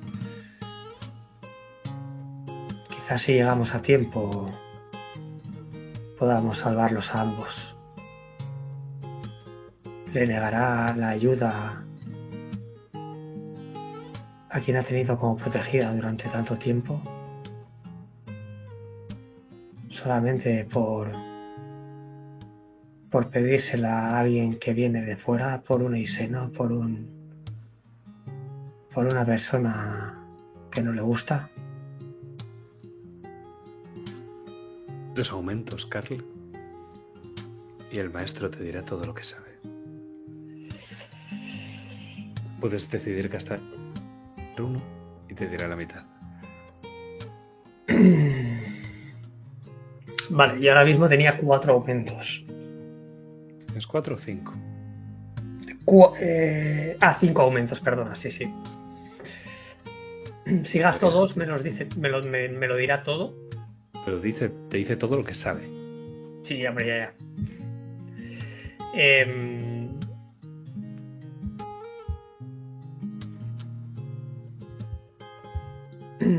Sí, me los Si voy a gastar. más uno, te dirá parte. Sí, sí, no, me los voy a gastar. ¿Ves algo, Philip? En- Limpiamos las habitaciones en cuanto se desocuparon, pero... Pero no sé muy bien qué estás buscando. Me fijo sobre todo en la piedra. En la piedra de las paredes y las juntas entre cada una de las piezas que lo componen. En las juntas del suelo, de los adoquines. Intentando ver si en algún lugar ha quedado algo que no hayan podido limpiar a conciencia. O alguna marca de cuando estuvo aquí encerrado. Un aumento. Sí.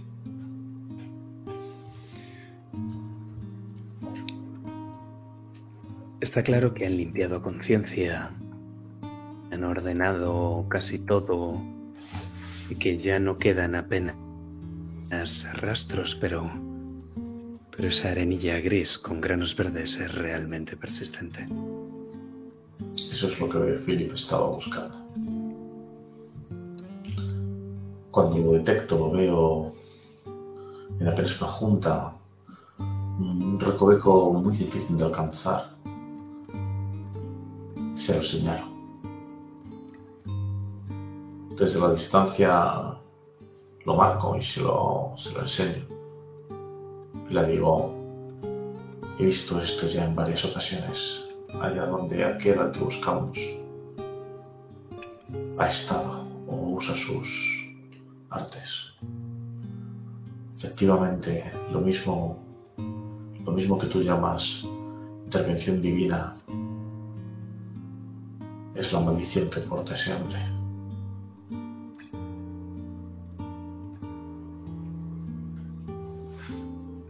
Yo no sé mucho de maldiciones, Philip. El padre Jacobo en la iglesia sí que sabe algo más. Ha destinado su vida a estudiar las leyendas del lugar.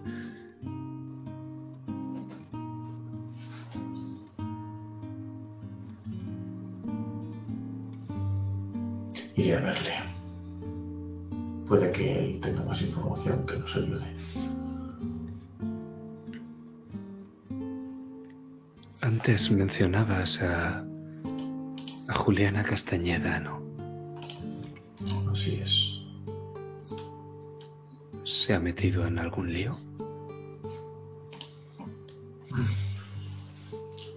La pobre está presa. Presa por el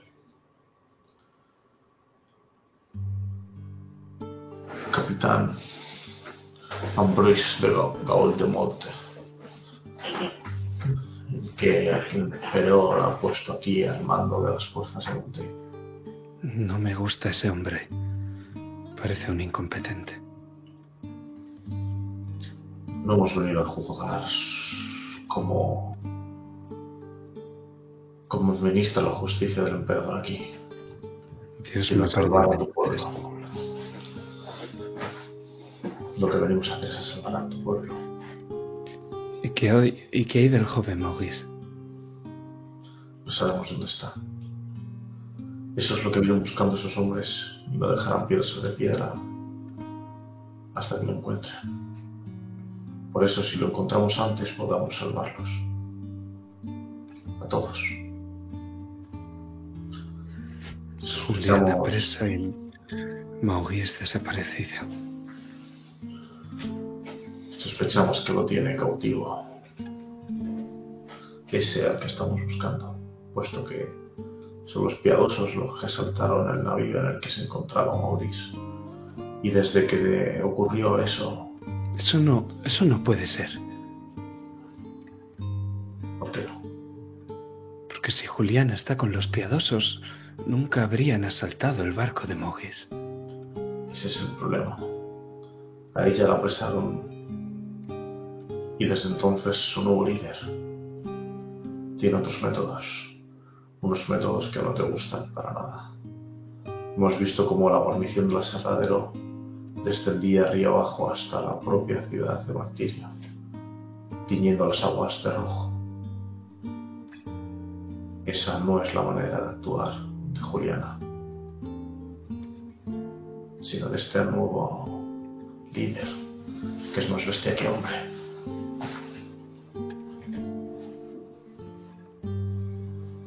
Él debe tener a Maurice.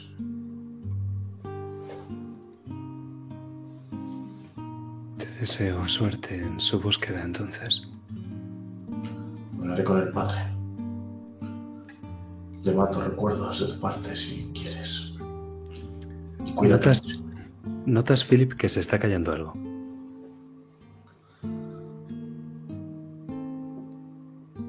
Le mando recuerdos de tu parte si lo deseas.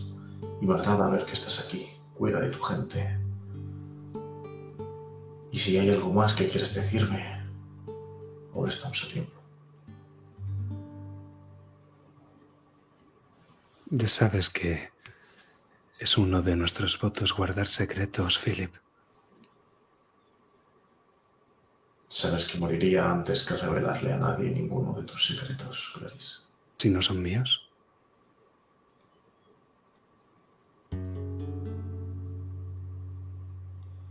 Protegeré tu conocimiento. Entonces creo que hay algo que debes ver.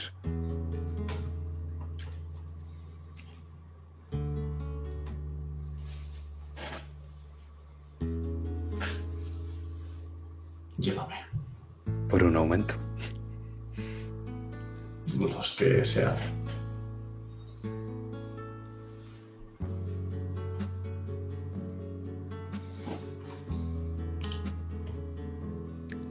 Y es que ahora lo que vemos es un árbol. Un solitario roble que crece al borde de un acantilado que da a la costa horadada. Y nosotros vemos las estaciones pasar hacia atrás. De la primavera al invierno, del invierno al otoño, del otoño al verano y del verano a la primavera. Y ahí vemos a un joven Maurice que está leyendo sentado con la espalda apoyada en el tronco un gran y pesado libro. Y justo entonces, un fino estoque que baja su libro y hace que Maurice mire hacia arriba. Yo pensaba que no llegarías nunca. Los montañeses de tu primo me han entretenido un poco, pero más vale tarde que nunca, ¿no? Sí, me alegro de que hayas venido. Y ahora lo que vemos es cómo Juliana se sienta en el árbol y ambos empiezan a hablar. Y no lo oímos, porque no nos hace falta. Y los vemos hablar, reír y jugar. Y vemos como Maurice intenta explicarle algo y Juliana se hace la dormida. Y vemos como Juliana se pone de pie e insiste en que Maurice coja una espada pero él la agarra mal, se le cae de las manos y justo cuando va a tocar su pie, Juliana la coge y le da un pescozón en la cabeza. Y luego los vemos a los dos, juntos, rodando por el campo lleno de flores, de primavera y levantando el polen a su paso. Y los vemos caer el uno junto al otro. Y los vemos besarse. Es que ahora volvemos a ese árbol, Philip el árbol que te ha indicado la Madre Superiora, el roble en el acantilado, y lo que ves son un par de iniciales grabadas en la corteza, sellando una promesa de amor eterno, mientras que al fondo del acantilado se ve el convento con la cruz y la piedra gris, guardando secretos.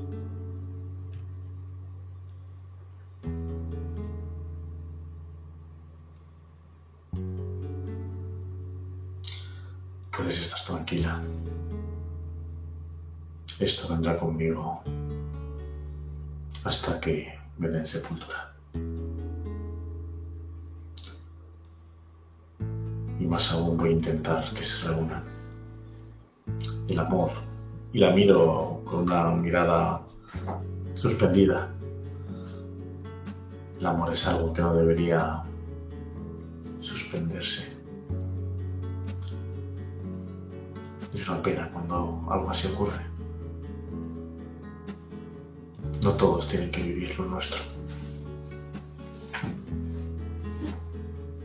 Ella te mira sin decir nada, con una mirada que lo dice todo.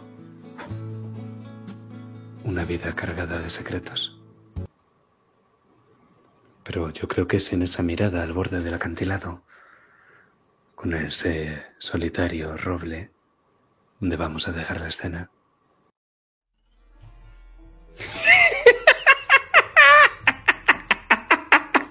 Sacrificio. Él no es un humano. No es un Ya mortal. Es lo que rep- repite todo el tiempo. Em, veo esa que tenga algo raro. No hace falta ni que te gastes el aumento. En cuanto lo has estado atando, te has dado cuenta de que su pecho estaba de alguna forma duro, aunque no llevara armadura puesta. De hecho, lo que lleva es un uniforme y un mosquete del ejército. Pero el uniforme ves que no se lo ha puesto demasiado bien. Y de hecho, tanto el uniforme como el mosquete parecen nuevecitos. Al mirarlo mejor y tocar una cosa dura que hay en su pecho, te das cuenta de que su pecho brilla, como con un resplandor verdoso. Abro el uniforme. El fragmento tendrá más o menos el tamaño de una falange de un dedo, pero desde luego reconoces el color y el metal. Mm. Con que esto es lo que usa para controlarte. No me controla. A mí nadie me controla, pero las serpientes me persiguen. Los gusanos estaban muy cerca en esa celda, así que tuve que irme y le pegué a la monja. Espero que me lo perdone. Espero que Dios me lo perdone. Mm, Dios quizá, yo no. Voy a coger la cuchilla y intentar clavarla entre su piel y esa piedra para extraerla y ver cómo reacciona él. Un momento. Le empieza a chillar, como si lo estuvieras matando de dolor. Y mm, te resulta muy difícil, Eric, porque cada vez que clavas la cuchilla y le haces daño, él sangra. No es como el encapuchado que no sangraba lo más mínimo. Pero la sangre está mezclada con esa arenilla pequeña y grisácea que en el momento en el que las gotas caen al suelo, la arenilla empieza como a girar, a intentar compactarse hasta crear la forma de unos pequeños gusanos. Su piel cicatriza tan rápido que te resulta imposible operarle. Está sangrando mucho, mucho y muchísimo y sabes que si sigues con tu operación, lo que harás será sangrar más y saldrán más de esos gusanos. Son mucho más pequeños que en el caso del encapuchado. Pero ya sabes cómo de peligrosos pueden llegar a ser si hay muchos.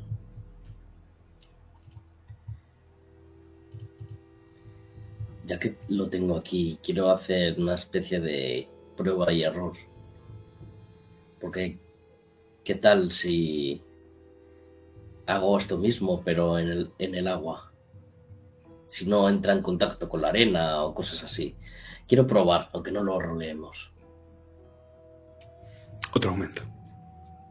Vale. Me quedarían cuatro.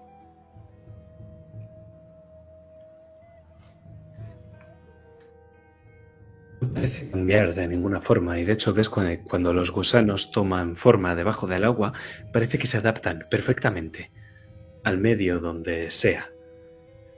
No parece que el agua neutralice de ninguna forma el poder que eh, esta criatura, este humano, que ahora no lo parece, tiene. Está claro que el poder viene de ese fragmento que tiene clavado en el pecho, que es un trozo de la daga. Supongo que él la única manera de quitar, de matarlo, sería quitándole el fragmento, pero no sé si quiero matar a este, a este, a este pobre alma. Tú lo sabes, ¿verdad? Te lo veo en los ojos. Se te ha quedado impregnado. El destello verde. A mí, A ti. Lo tienes en los ojos. Lo has visto. Y estás vivo. Lo has visto y estás vivo. No todos tienen esa suerte. Algunos pierden la cabeza.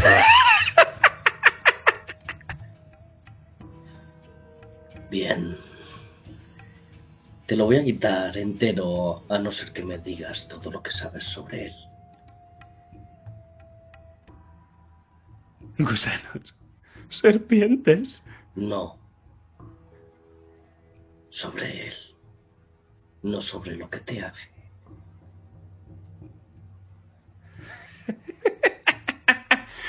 Él va a acabar con todo.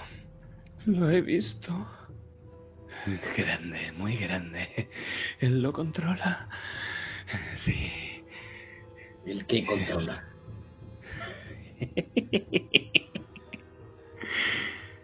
Gusanos, serpientes. Empiezo a clavar otra vez la cuchilla entre ese fragmento y su piel. Él grita de nuevo. Te digo, si sigues torturando a este hombre, ganarás corrupción.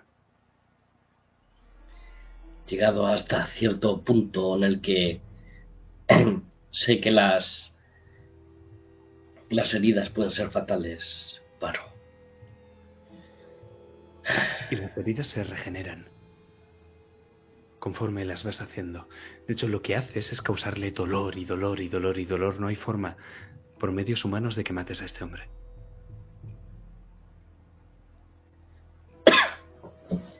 Bien. Como no vas a hablar ahora, vas a venir conmigo. Y si él viene a por ti, se tendrá que enfrentar a mí.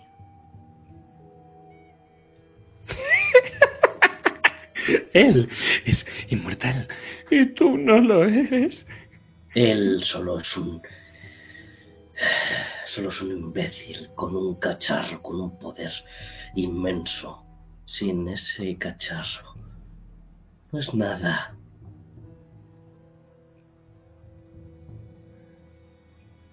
Ella lo hace inmortal. La daga. Sí. Pues en cuanto se la quite, se acabó.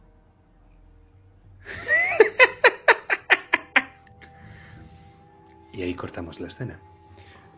Entiendo que te lo vas a llevar de vuelta a Martirio. En la costa no hay nada más que ver. Ah, ok. No, no, no hay nada más.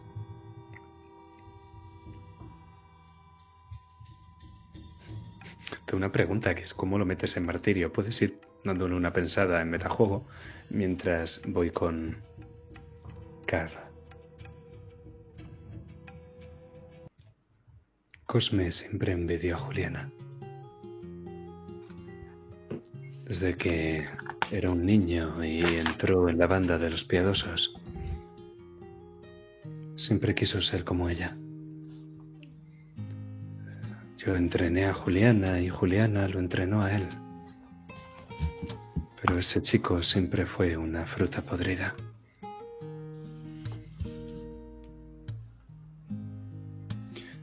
Todos los castellanos de Martirio saben que Cosme le tendió una trampa a mi hija. Cualquiera con dos ojos en la cabra lo sabe. Julián sabía que no era trigo limpio, pero decía que era ambición, y que esa ambición le serviría para derrotar a los montañeses, y no. La ambición no es nada sin un honor que lo respalde. Ella le enseñó a pelear, lo hizo su segundo en la banda y... y él la traicionó. De la noche a la mañana algo cambió en ese muchacho. Nunca fue trigo limpio, pero... pero por lo menos tenía. Tenía. Era humano.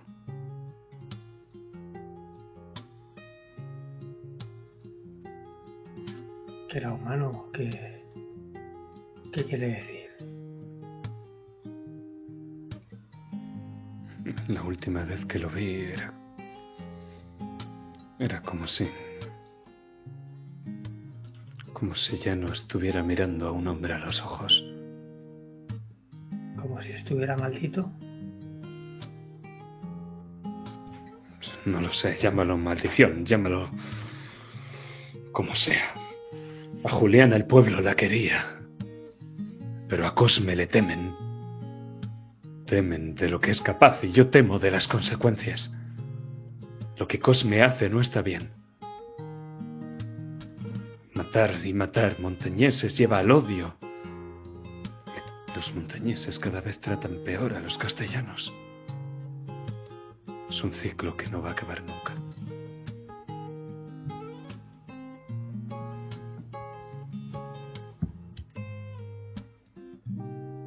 Y sabe cómo traicionó Cosme a Juliana, ¿qué hizo exactamente?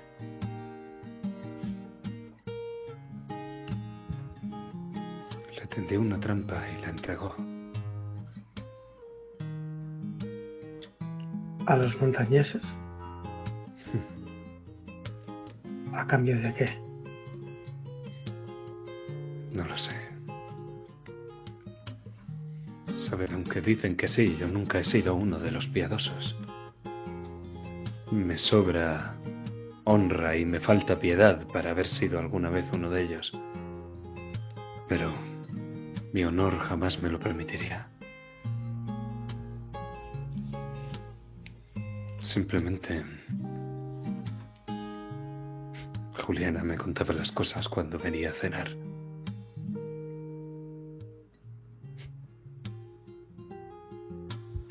Se me hace difícil pensar que no va a volver.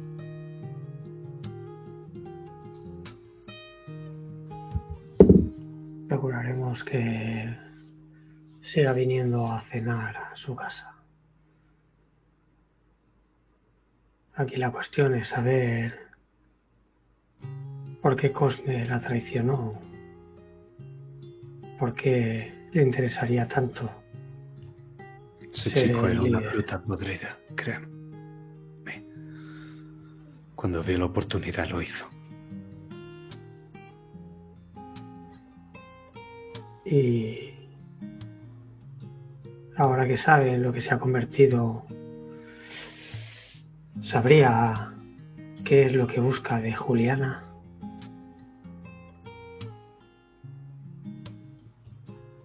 No, no lo sé.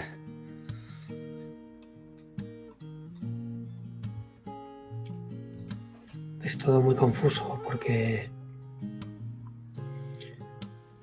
que él la entregue a los montañeses sin embargo que luego nos las, reclame a nosotros.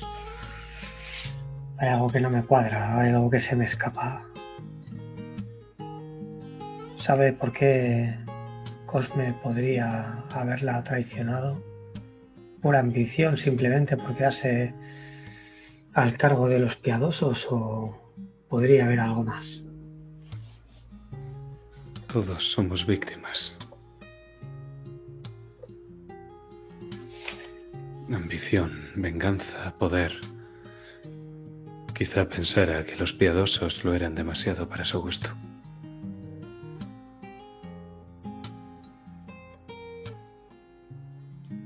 Quizá.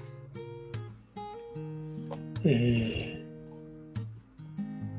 no sabe dónde se guarecen esos piadosos y, y Cosme, ¿verdad? Ya sé que se dispersan y que cada uno tiene sus casas, pero deben de tener algunos lugares de reunión, deben de tener... Alguna guarida, lo sé, pero no. No, no, lo desconozco.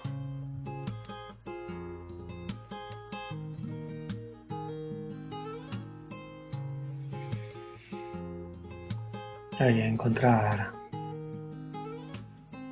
esa guarida cuanto antes, hay que encontrar a, como le digo, a Maurice. La única manera de poder salvar a, a Juliana por el momento y quizá más adelante encargarnos de Cosme. El último encuentro que tuvimos con él no pude evitar que llevaba una daga en su mano, algo que protegía y algo que le tenía en alta estima. Un camarada mío dijo que era un artefacto poderoso. No sabrá acerca de él, ¿verdad? Me temo que si no mide tres cuartas, mm, no tengo ni idea de lo que me habla.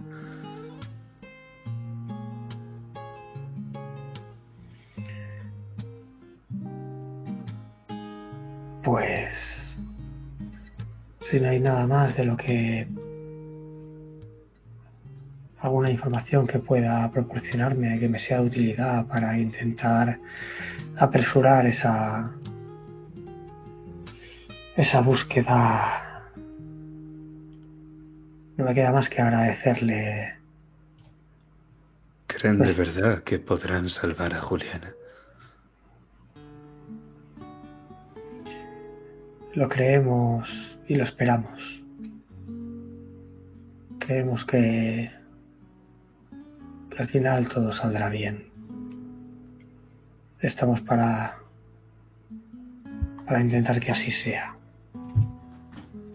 Entonces hablaré con las gentes. Quizás si más supieran que Juliana puede volver con los piadosos.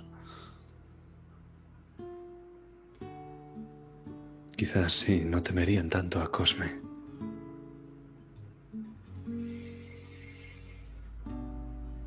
Se lo agradecería. Quizá también serían un poco menos hostiles con nosotros. Al fin y al cabo, sí, estamos al servicio de los montañeses, pero nuestra misión es otra. Es puramente de rescate y conciliadora. Así que agradeceríamos toda ayuda que nos pudiera proporcionar. Y si eso conlleva hospitalidad dentro de estas tierras, es algo que recibiríamos de buen grado. Haré lo que esté en mi mano. Y créame, señor Holstein, que donde un castellano no llega con la mano, llega con la punta de su espada. Sí, es algo que he podido comprobar, maestro Jiménez. Jimeno, Sí, como sea. con Dios. Le, le agradezco su extraña cortesía, maestro Jimeno. ¿Otro combate? No, no, no. Seguramente no saldría bien parado. Quizá en otra ocasión. Si te crees la derrota antes de encontrarla, desde luego ella irá a tu encuentro. No la creo. Quizá aplazo esa decisión para más adelante. Seguramente volvamos a vernos, maestro Jimeno. Con Dios. Auf. Muy bien. Pues ahora me vais a permitir volver a las calles de Martirio. Porque yo creo que más o menos habéis recopilado un poco de información aquí, un poco de información allí. Yo me imagino que estamos ahora mismo ya al caer la tarde. Y creo que es buen momento para reuniros. Decidme, ¿os vais a reunir en esa posada o en algún otro sitio?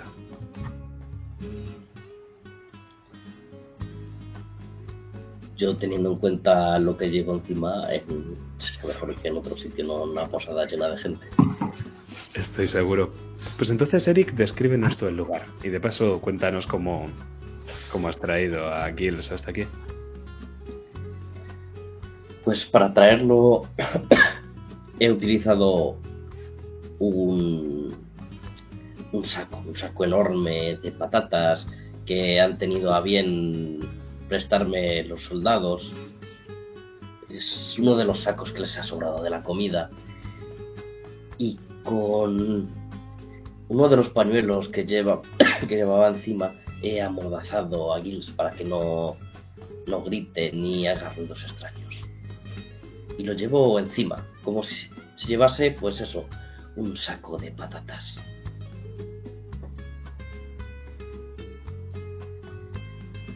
Y nos vamos a reunir en una de las habitaciones del Alcázar, una que ha tenido a bien el capitán Ambroise en dejarnos para nosotros con una pequeña mesa, con libros y con una pequeña celda en la que dejo al, al cautivo que llevo en el saco.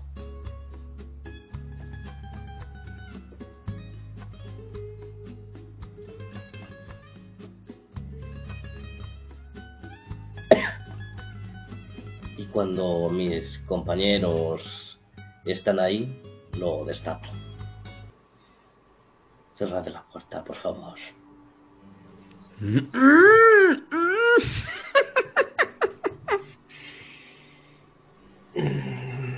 Vaya, Eri. No sabía Gusanos, que habías. serpientes, no es humano. No sabía que habías hecho amigos nuevos. La verdad es que preferiría no habérmelo encontrado. Me ha hecho esto.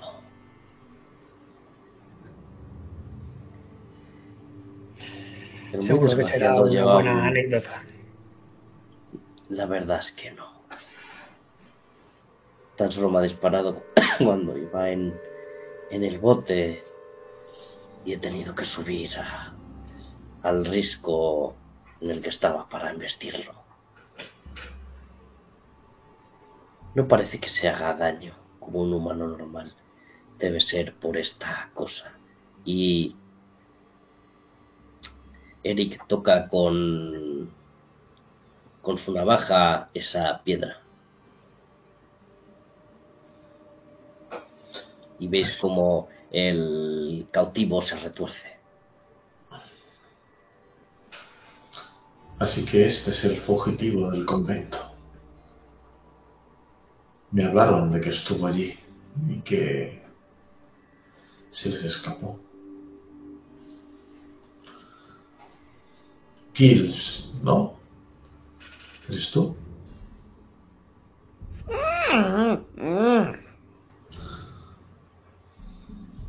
A mí me ha parecido sí. ¿Qué, qué? Cierra Sí, bien esa puerta y dile a los guardias de fuera que se marchen. Cuando lo hace, vuelvo con Gills y le destapo. Destapo la boca.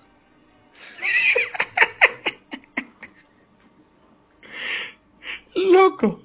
Ahora me llaman Kills el loco porque dicen que estoy loco, loco, loco.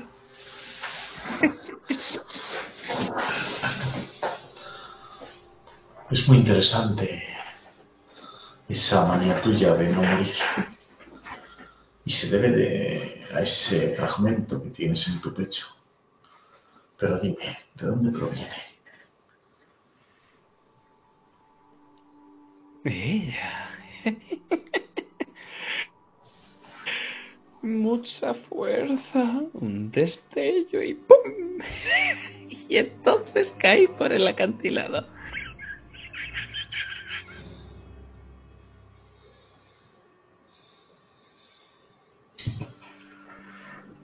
Me parece que este hombre no nos va a saber decir mucho más. No tiene información del origen de la daga.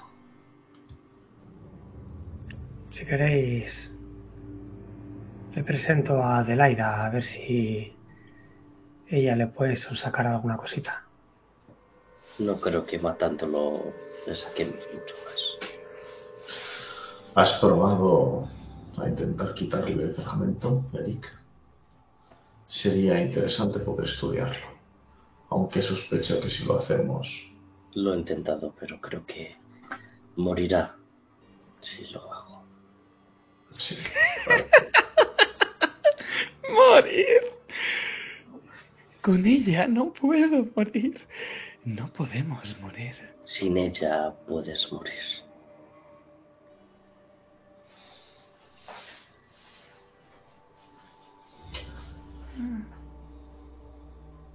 Y has dicho no podemos. ¿Por qué hablas en plural, Gils? ¿Quién más no puede morir? Él. ¿Estáis conectados de alguna manera? ¿Sientes Me persiguen. Los gusanos, serpientes. Monstruos.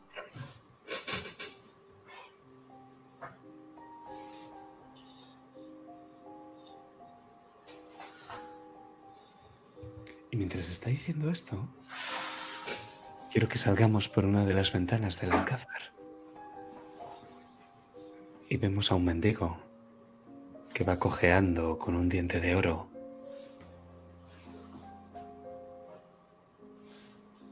que va caminando hasta debajo de uno de los puentes de la ciudad con el rumor del río.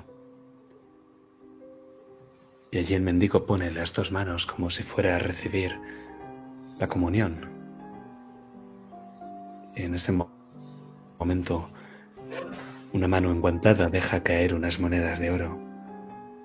Y el mendigo se aparta del puente y señala hacia el alcázar, hacia vuestra ventana. Y el encapuchado que le ha dado las monedas sonríe.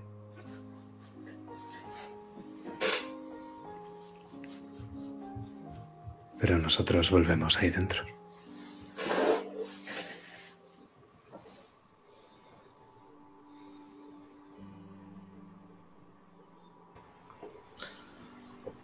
A mí me gustaría poder ver al párroco de esta ciudad. Me han dicho que quizás él pueda darnos más información. Sobre todo sobre este objeto. O de la maldición que pesa sobre estos. Y el padre de, de Juliana.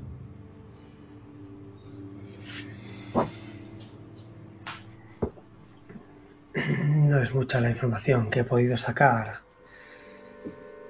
Y he pagado un alto precio por ella. Aún así me dijo que un tal Cosmo, Casmo, no, Cosme. Dios mío, soy malísimo con los nombres. Eh, Juliana lo entrenó y lo hizo segundo de los piadosos. y fue él quien la traicionó, fue él quien la entregó a nuestro ejército. Estaría bien que nos aclararan esto. No ha sido una prisionera normal. Según lo que dice el maestro Jimeno fue una entrega. Y ese tal Cosme podría ser nuestro hombre, el encapuchado. Por lo que me Pues- decía el maestro Jimeno, la última vez que lo vio, le quedaba poco de humano. Pero si es la misma persona, ¿por qué la entregó? Si luego. Si ahora quiere recuperarla. ¿Qué ha pasado entre medias? Esa es una buena pregunta. Hay algo que se nos escapa. Jimeno es algo que no supo decirnos. Quizá a lo mejor Ella la quiere. ¿No lo entendéis? ¿No pensáis como los gusanos, como las serpientes, como los monstruos? ¿Qué es lo que quiere ella? ¿La daga? Ella quiere más. Y más. Y más. Ella lo quiere todo. Ella la quiere a ella. Se refiere a la daga. quiere más y más. Incluso Pero a ¿por qué, ¿Por qué la quiere a ella?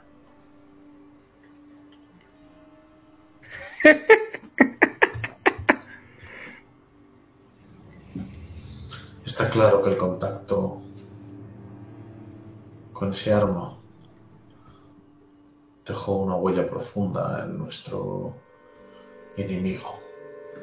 Y que ese fragmento, ese pequeño trozo que está incrustado en este hombre, le ha llevado a la locura.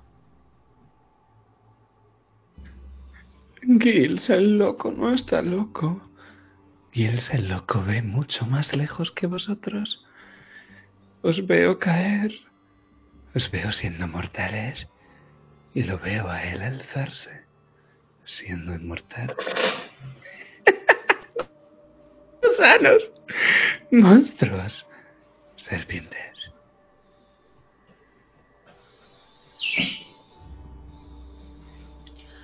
Reza porque tenga aún algo de principios. Y no me pueda la curiosidad para extraerte eso que llevas en el pecho y matarte en el acto. Es lo único que te salva ahora mismo. Tú sabes, Philip, que pese a que Eric lo ha intentado con armas, es imposible con un arma blanca o con cirugía humana extraerle eso del pecho porque la carne cicatriza demasiado rápido. Pero en cambio, con otro artefacto Sirnez, no es que fuera sencillo, pero sería posible. Lo sospecho que quizás yo con, con el orbe sea capaz de extraerlo. sé cómo reaccionan la gran mayoría de estos artefactos en presencia uno de otro, incluso cómo pueden atraerse de esa manera y quizás sea suficiente para extraer la esquirla que lleve. Pero me preocupa que con todo el daño que ha sufrido, al retirar ese fragmento, caiga fulminado. Entonces, Sabes, sabes que con toda probabilidad, si tú lo extraes, él morirá. aunque no aprecio a este demente, mm, una vida es una vida.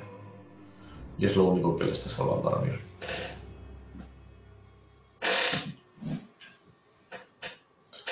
Philip ansía el conocimiento, pero como dijo antes, con la Madre Superiora, con Ana o Clarice, has conseguido vivir tantos años rodeado de este artefacto precisamente porque sabe dónde está la línea que no hay que cruzar.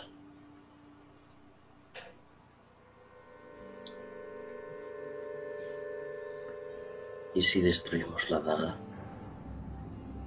Creo que entonces el fragmento se pulverizará y Si él dejará de ser su esclavo.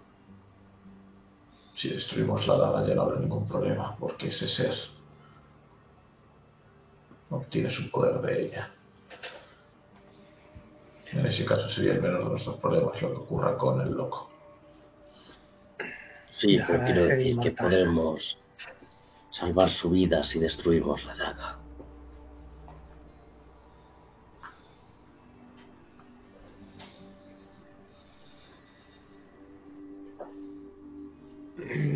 A mí lo que me preocupa es que el capitán Ambroise obviara el como Juliana fue a parar a sus calabozos. Entiendo que sería más una cuestión de orgullo.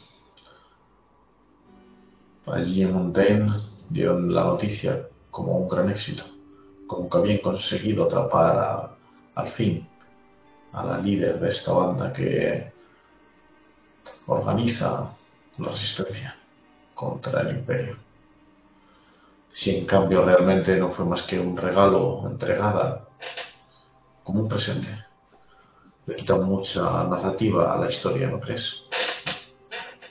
Sea como sea, la tienen en el calabozo y eso es lo que les importa. De eso estoy seguro, pero la entregaron sin más. No les pidieron nada a cambio. Eso es lo que empiezo a sospechar. A raíz de ello es cuando han empezado a suceder todas estas cosas tan extrañas. Creo que sería un buen momento para tener unas palabras con el capitán. Estoy de acuerdo. Aunque yo debo hablar con el párroco. Con el padre Ángel creo que era. Preguntaré por él.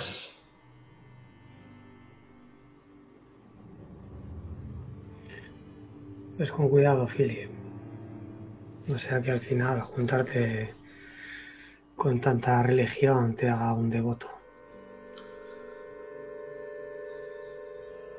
Hay cierta similitud entre los eruditos que estudian las ciencias y los que se dedican al alma, la devoción por el conocimiento.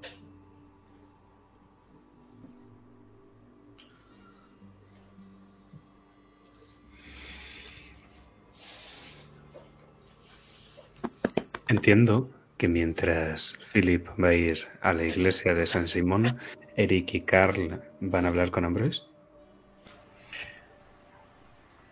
Carl seguro. Sí, sí. Yo quizás podría hablar con los pescadores, pero tampoco creo que sea muy interesante. No, te van a decir nada. de un- O sea, queda claro que apoyan a los piadosos. En general queda claro que todo martirio apoya a los piadosos. Al menos de momento. Pues vamos con Andrés. Pues me interesa hacer primero esa escena en la iglesia de San Simón y luego ya vuelvo con vosotros y con Ambroise. Como apunte, eh, al salir de la estancia, volvemos a dejar amordazado, atado y echamos la llave de la habitación para que este Gilles no vaya a ningún lado. A no ser que mis compañeros se lo quieran llevar con él, eso ya con ellos. Mientras estás poniendo la mordaza, te mira como con ojos suplicantes. Me persiguen. Me persiguen. Ese es tu problema. La portada principal de la iglesia de San Simón es de estilo barroco, con imágenes de reyes de Castilla y hazañas contra los lunares y milagros de los profetas. Hay un gran arco de medio punto y pilastras con capiteles corintios que dan lugar a una puerta de madera oscura con remaches de hierro. No es una catedral, ni una basílica, ni una colegiata, pero es una iglesia muy bonita, Felipe. Estás en la puerta.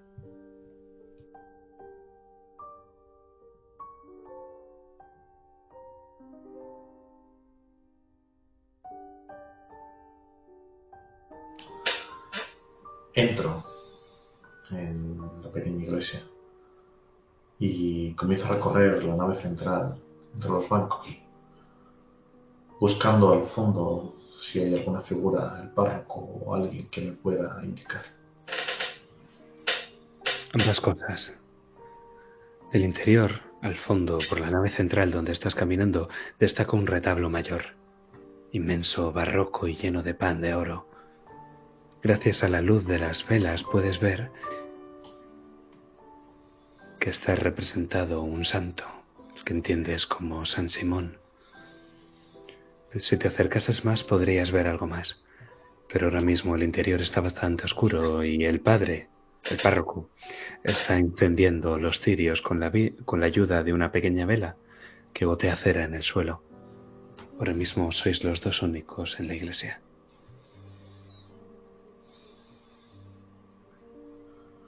¿Es usted el padre? Aquel ángel que llaman Jacobo. Que Dios guíe vuestros pasos a la casa del Señor. Forastero.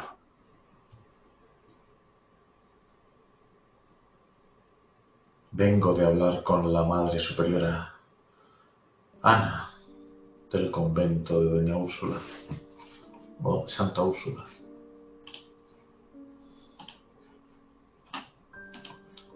Me dijo que quizás usted pudiera iluminar mi búsqueda. Yo solo soy siervo de Dios.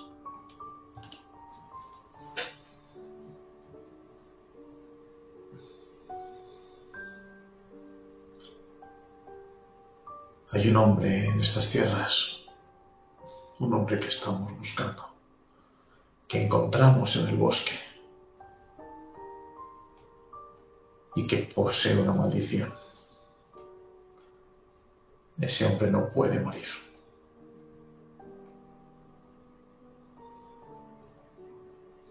¿Sabe algo al respecto, padre? La llama de la vela titila y el padre se da la vuelta, te da la espalda y empieza a caminar por, por uno de los laterales de la bóveda hacia el retablo mayor. No te contesta. Le sigo a una distancia prudencial. Cada vez que él se aleja dos, tres pasos, yo avanzo uno. Y le voy diciendo, no es cierto, Padre, que el único eterno, inmortal, es Dios. No es una blasfemia que un hombre se llame inmortal. Decidme, como si no puede ser solo una maldición lo que lleva.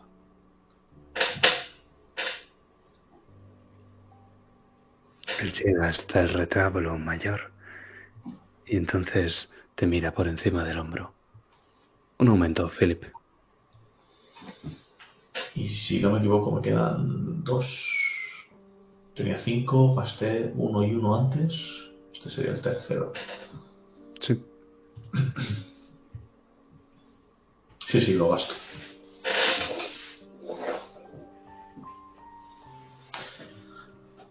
De hecho, incluso voy a insistir, voy a ser un poco insidioso y le voy a tirar por el Ibris con imprudente para recibir un punto de héroe a cambio de meter el dedo en la llaga.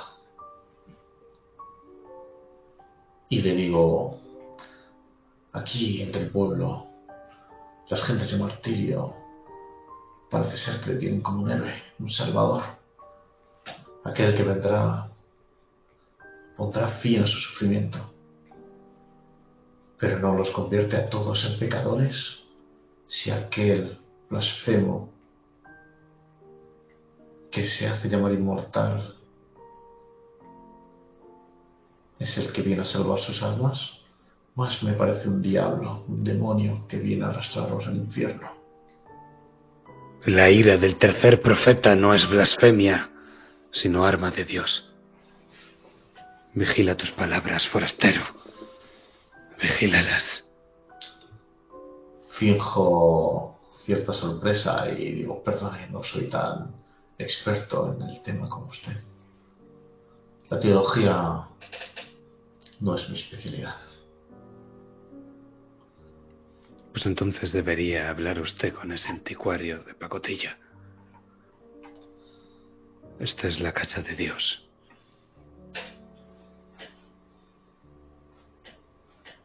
No es lugar de blasfemias.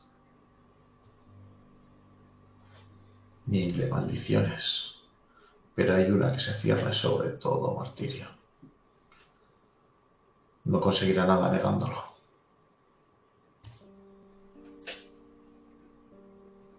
Las leyendas de estas tierras dicen que la ira del tercer profeta cristalizó en martirio y que cuando él con su espada divina lanzó un tajo hacia la tierra, la costa se horadó. Cuenta la leyenda que parte de la espada se fragmentó en vestigios por toda la costa. Fragmentos de la ira de un profeta que ningún mortal puede soñar con empuñar.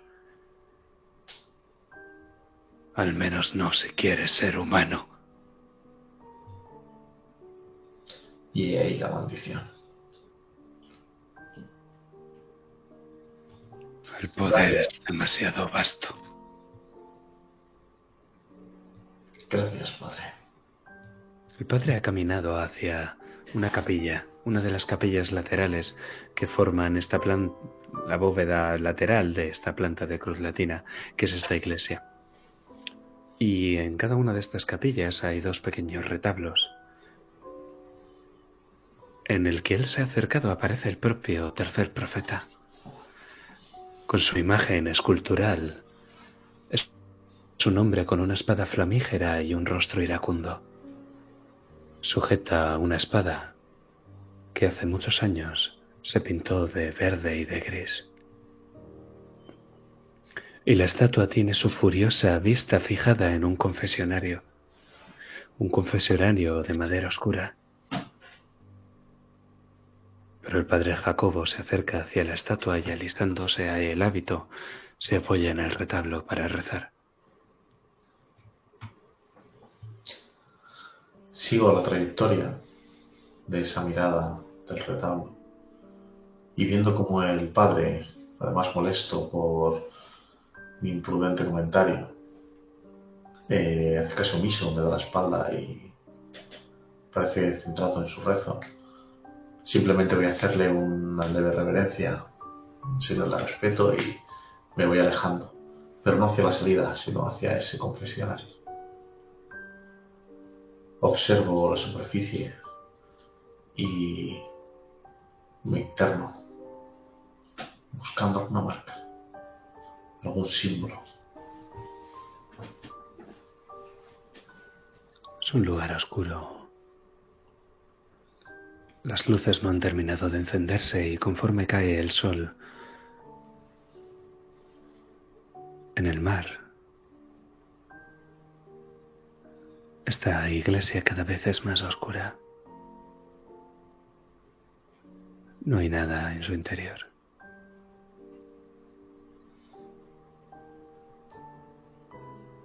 Pero el profeta lo mira con rabia, como si en lugar de perdonarse los pecados cuando estos se confiesan, se castigasen. Si te gastas un aumento más, el padre podrá seguir dándote información. Sí, me lo voy a gastar. Y si te parece, para hacerlo eh, narrado, con sentido, aprovechando que he entrado y no he visto nada que me haya llamado la atención, lo que hago es, mm, al salir, encontrarme con la mirada de él, puesto que quizás tampoco le haya sentado muy bien que haya entrado en aquel lugar que está reservado para él. Y con esa mirada quizás ardiente que me está dedicando le digo, perdóneme padre, pero quizás pudiera acercarse un segundo y que pueda limpiar mi alma.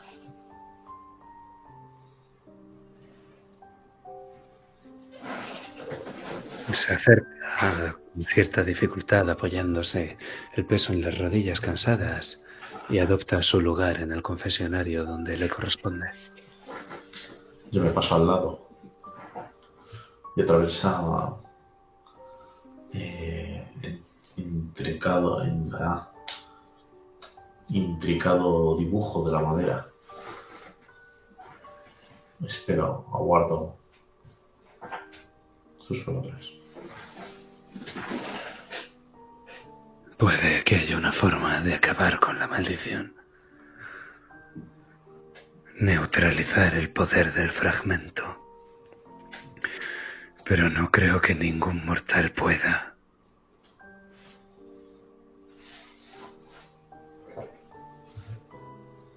Creo que si se quiere derrotar a un monstruo, se ha de perder la humanidad.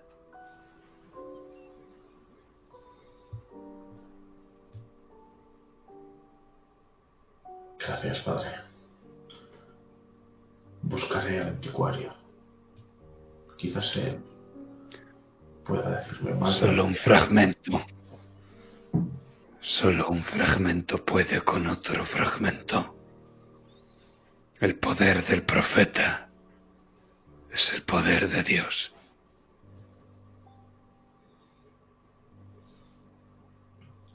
Y hablando por la estancia. Queridos, ya estáis de vuelta. Eh, Eric, eh, hemos preparado un poco más de vino. Y a ti, Carl, a ti te gustaba el pescado de pantano.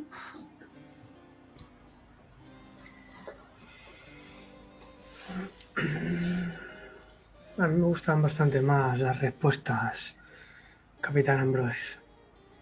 Oh, mi capitán. Le tiendo una mano que le pongo en el hombro. Es un placer volver a Ah, verle. querido. No te has lavado las manos, ¿verdad? No, Ah,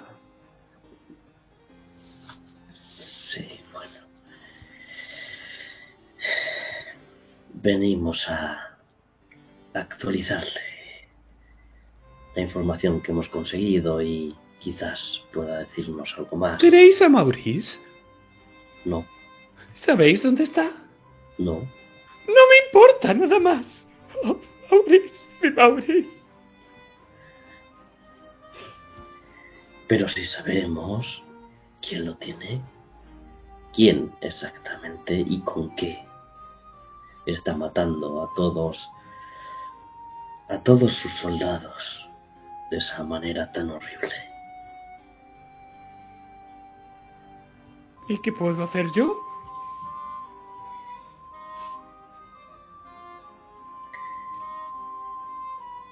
Quizá sepa sobre algunos algunas armas con un brillo verde o algo así.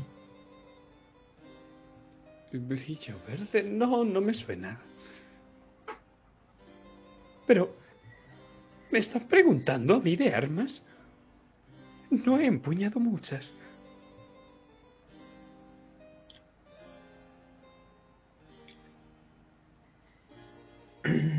Mí me gustaría preguntarle por su inscripción, Capitán Ambrose. ¿Cómo hicieron captiva a Juliana?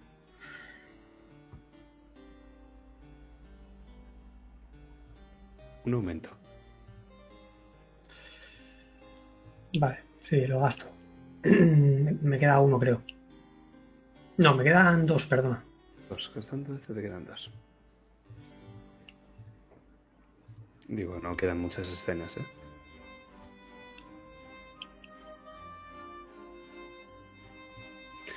Ay, es un poco embarazoso. Seguro que quieres oír la historia. Sí, por supuesto, toda la información de tenerse en cuenta. Nos encontramos a la mujer prácticamente desarmada. Está claro que había sido herida. Nada muy grave. La tratamos. Bueno, primero la detuvimos. Le leímos sus derechos y luego ya la... La tratamos. Les fue muy sencillo, lo sé.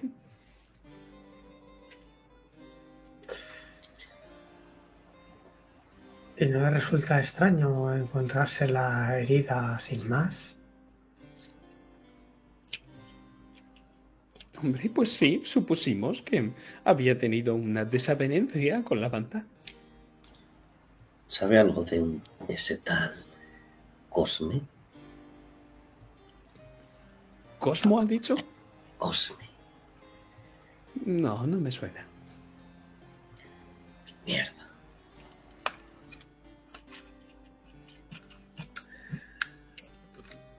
Verá, nos habían llegado ciertos rumores que nos decían que ese tal Cosme había entregado a Juliana al ejército. ¡Qué desagradecido! Los castellanos son unos salvajes, ¿no creen? Mm, Sí, estamos de acuerdo, pero no tiene nada que ver ser un salvaje con un mentiroso. No sé si me entiende. ¿No? Sí, lo suponía. Lo que quiero decir es que de quien recibimos la información realmente no le encuentro ningún motivo por el que nos pudiera o nos tuviera que mentir. Pero qué mentira ve usted, Monsieur Justin. No, no, no, no veo ninguna mentira. Me refiero al hecho de que nos dijera que Juliana había sido entregada al ejército y por ende traicionada por su Bueno, amigo Cosme. Entregar, entregar, yo no lo llamaría entregar. Peleó un poco. Y en ningún momento vieron ustedes a ese tal Cosme, ¿verdad? Cosmo ha dicho. Verá, el nuevo líder de los piadosos, Cosme, con E, quiere a Juliana la quiere para una especie de sacrificio. Ay, no. Qué desagradable. Y no lo digo figuradamente. Ay, por Dios. Bueno, pues. Pues. mm, rescaten a Maurice y derroten a ese hombre. Sí, creo que es el mejor plan que he tenido hoy. Sí, desde luego es un plan sin fisuras, capitán. Pues a qué están esperando. Tiene usted razón. Y me acerco a Eric y le digo sutilmente, "Mm, quizá con la persona que deberíamos hablar es con la propia Juliana. Sí. Gracias por su maravillosa ayuda, capitán. Ay, pero ya se van. Sí, como sabe, el tiempo corre. Ah, claro, perdone. El general Richet tendrá que estar aquí mañana por la tarde. La última misiva que recibí me decía que se estaba adelantando. Quizá llegue al alba. Lo solucionaremos antes. Eso espero. Au revoir. Nos vemos, capitán.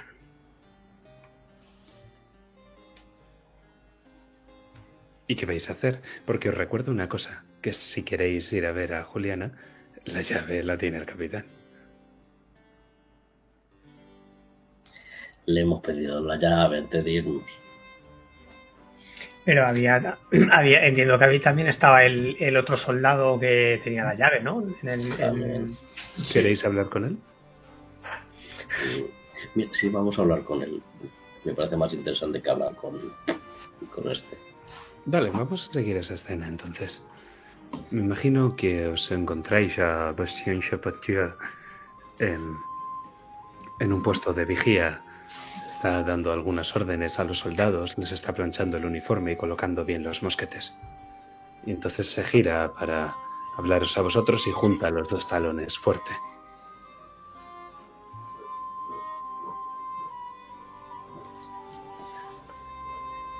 ¿Cómo se llamaba usted? ¿Bastien? Oción. Bueno, sé. Em, creo que tienes la llave de la celda de Juliana y necesitamos hablar con ella. No, señor, me temo que eso no es posible. Si es posible. Metes la llave en la cerradura y abres la puerta.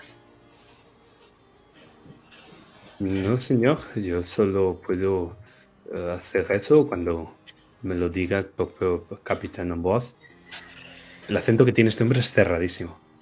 El capitán ha dicho que hagamos todo lo posible por traer a, a Maurice de vuelta y entre ellos es hablar, como dice mi camarada Eric, hablar con Juliana.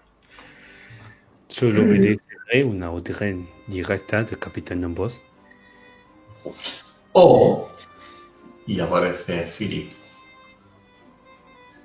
quizás del emperador, y les saco esa misiva que nos dio esa carta en la cual nos autorizaba para hacer toda nuestra investigación. Excusez-moi, monsieur Philippe, pero en esta carta no pone que tenga que seguir sus órdenes. Aquí pone que recibiré un perdón si colaboro con ustedes y creo que no me tendrán que perdonar de absolutamente nada porque no he hecho nada malo. Eh, Está usted obstaculizando una investigación. me está poniendo un poco nervioso. Es mutuo.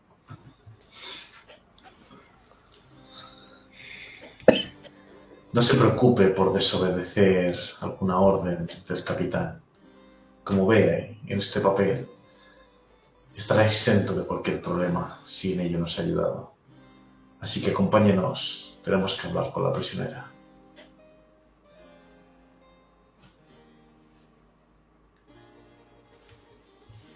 Tres aumentos. En grupo. Mira, si tenemos que ir a buscar al capitán otra vez para no gastarnos los tres aumentos, es que prefiero hacerlo. Hacerlo. Pues lo hago, es que... Y si me das un punto de héroe, ¿valdría también?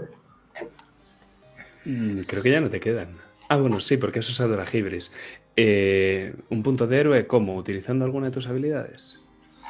Eh, Es que amigos en la corte no lo veo. no.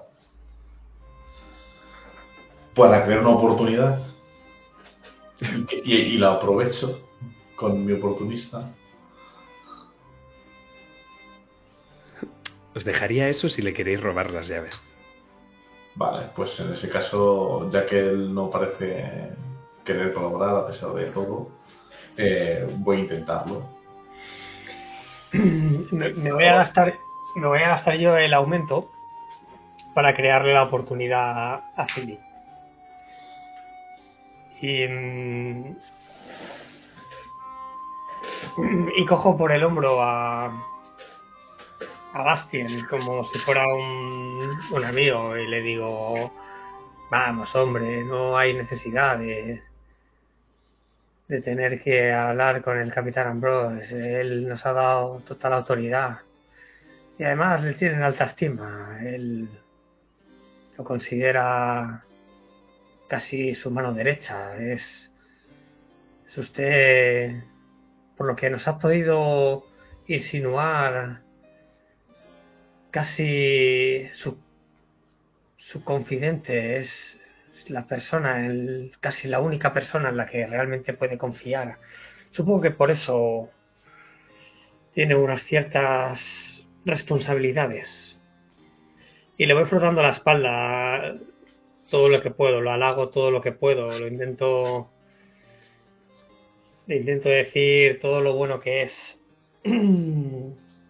Mientras le voy dando la vuelta rodeado para que le dé la espalda a Philip y a Eric.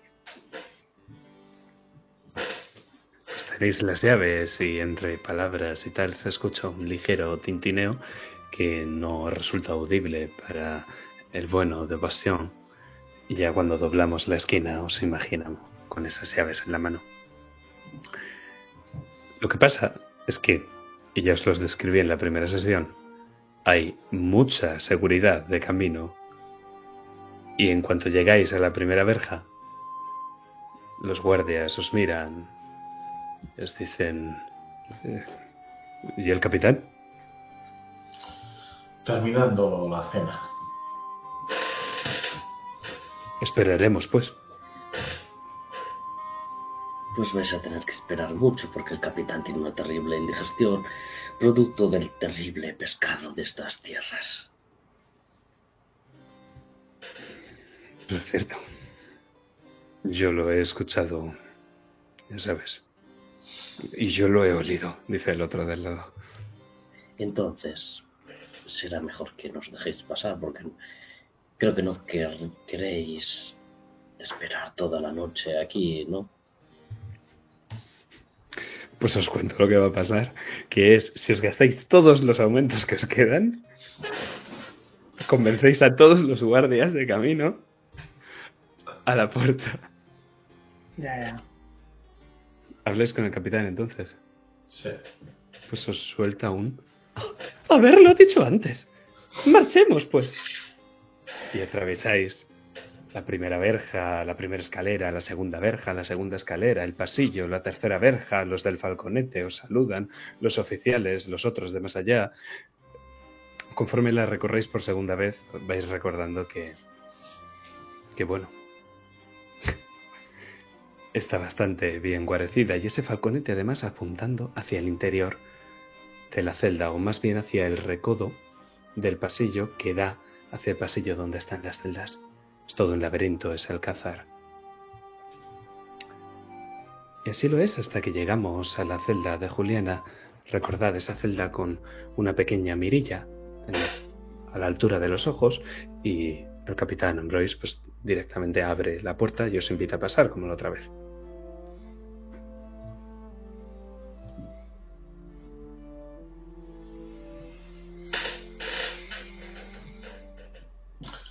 Aquí la tienes, Eric. ¿Queréis que entre ellos o no? ¿La echabas de menos? Bastante, espero que ya a mí también. A mí hay algo que me gustaría poder hablar con ella, así que sí, me gustaría poder entrar. Bueno, primero déjame a mí. Y en cuanto la puerta se abre, Eric aparece apoyado en el marco de la puerta, moviendo esa melena rubia que tiene. Mi amor.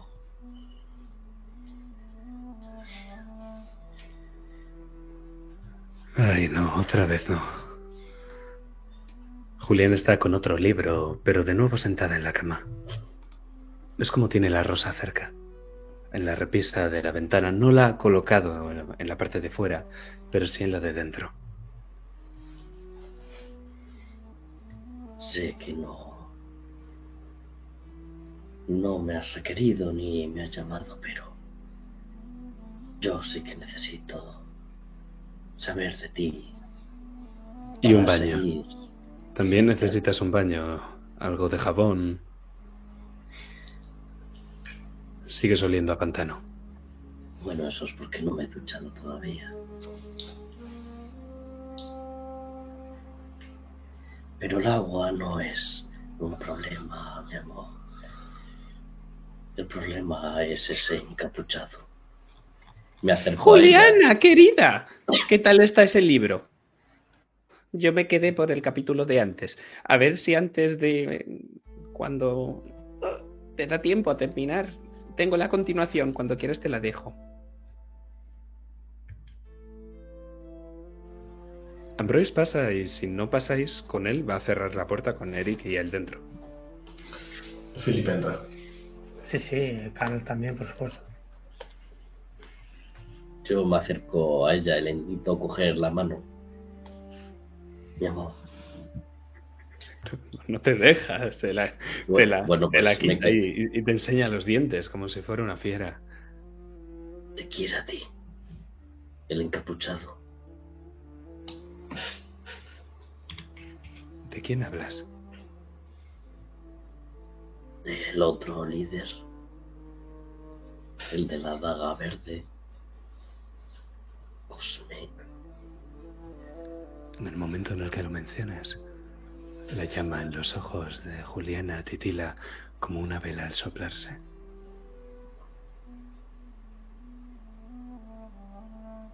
Sabemos que fue él el que te traicionó y te entregó. Pero no sabemos por qué ahora una vez estás aquí presa quiere sacarte. ¿Quieres sacarme? Nos dijo que si queríamos volver a ver con vida a nuestro amigo, o incluso mejor, si queríamos vivir, que deberíamos entregarte. Te quiere para un sacrificio o algo así. Pero eso será por encima de mi cadáver.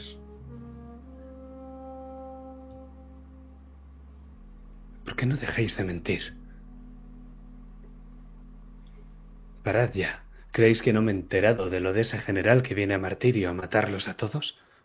No vais a sacarme más información, malditos montañeses. Será por encima de mi cadáver. ¿Quién los va a matar a todos Ese encapuchado. Ya nos ha dado buena muestra de su poder. Puede que Cosme sea un peligro, pero si lucha contra Montaigne hace honor a su pueblo. Matando a toda la guarnición del aserradero y dejando que sus cuerpos floten río abajo hasta la ciudad. Esas son las maneras que tú enseñaste a tu gente, a los piadosos. Un aumento, Felipe. Lo gasto. Es el último que me queda. Notas que sus palabras no tienen nada que ver con lo que siente. Se hará lo que sea necesario en la guerra. No es verdad, no eres así. Tú tienes un buen corazón. No voy a traicionar a mi banda. No tienes por qué hacerlo. Pero él sí que te traicionó a ti. Si no encontramos a Maurice, el martirio caerá. Y para encontrar a Maurice tenemos que derrotarse. ¿Qué ha pasado con Maurice? ¿Cómo sabéis lo de Maurice? Lo tiene secuestrado.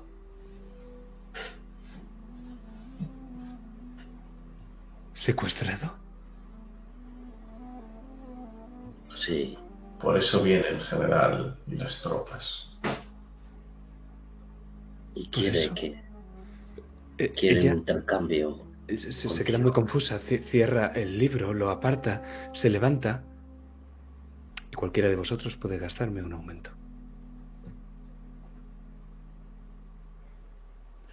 Eric, ¿ves cómo se queda mirando al capitán Ambrose? Si te gastas otro aumento, te digo algo más. Dale, dale. Muy rápido. Pero tú eres más rápido que una bala. Juliana mira al capitán Ambrose y el capitán Ambrose niega con la cabeza.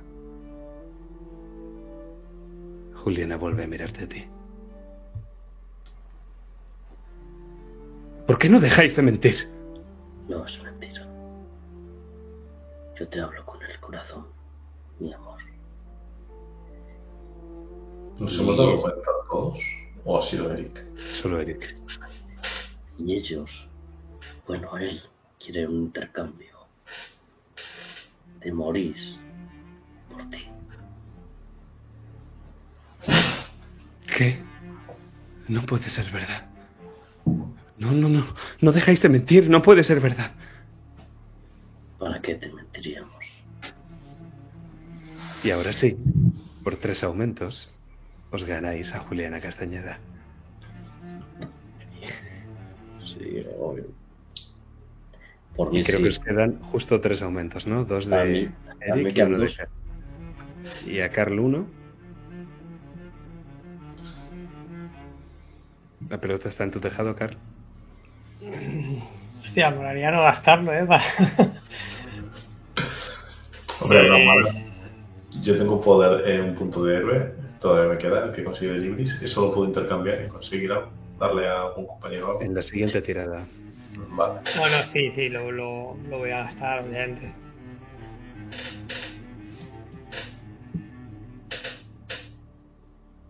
Pues vemos como a Juliana le cambia la cara entera. Se queda mirando a Ambrose. Ay, querida. ¿Una daga verde, decías? Me suena haber leído algo en los libros de Maurice. Un momentito. El capitán Ambrose sale y escucháis como la puerta se cierra con llave. Espero que tenga una explicación para esto, capitán. Bastión. Traed el falconete.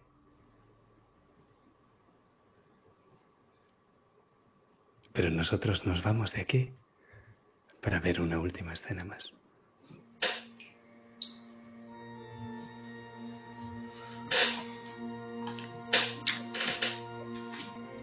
Y vamos a volver al interior de la iglesia. Y allí vemos al padre Jacobo, que poco a poco, conforme cae la noche, va apagando las velas. Y a su espalda, la puerta de la iglesia se abre y se cierra. Está cerrado, hijo. Vuelve mañana.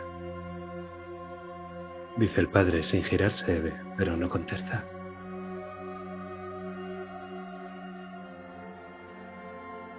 Cuando escucha que nadie le responde, el padre Jacobo se da la vuelta a tiempo para ver cómo entre la oscuridad hay una figura que se ha arrodillado en el lugar que Philip ocupaba en el confesionario. La figura va tapada y no podemos ver su cara, pero el padre, igual que hacía con Philip, se apoya sobre sus rodillas gastadas y avanza arrastrando los pies. Nosotros por el camino miramos ahora la capilla del tercer profeta, con el retablo y la escultura, y cómo esa mirada iracunda está clavada en nosotros que lo miramos de frente. El padre se mete dentro del confesionario y antes de que pueda decir nada, una voz le responde. Perdóneme, Padre, porque he pecado. Cosme. ¿Qué? No, no, no. Y nosotros volvemos a mirar a la capilla, al tercer profeta con su mirada iracunda, y como la figura se ilumina por un resplandor verde y acaba salpicándose de sangre.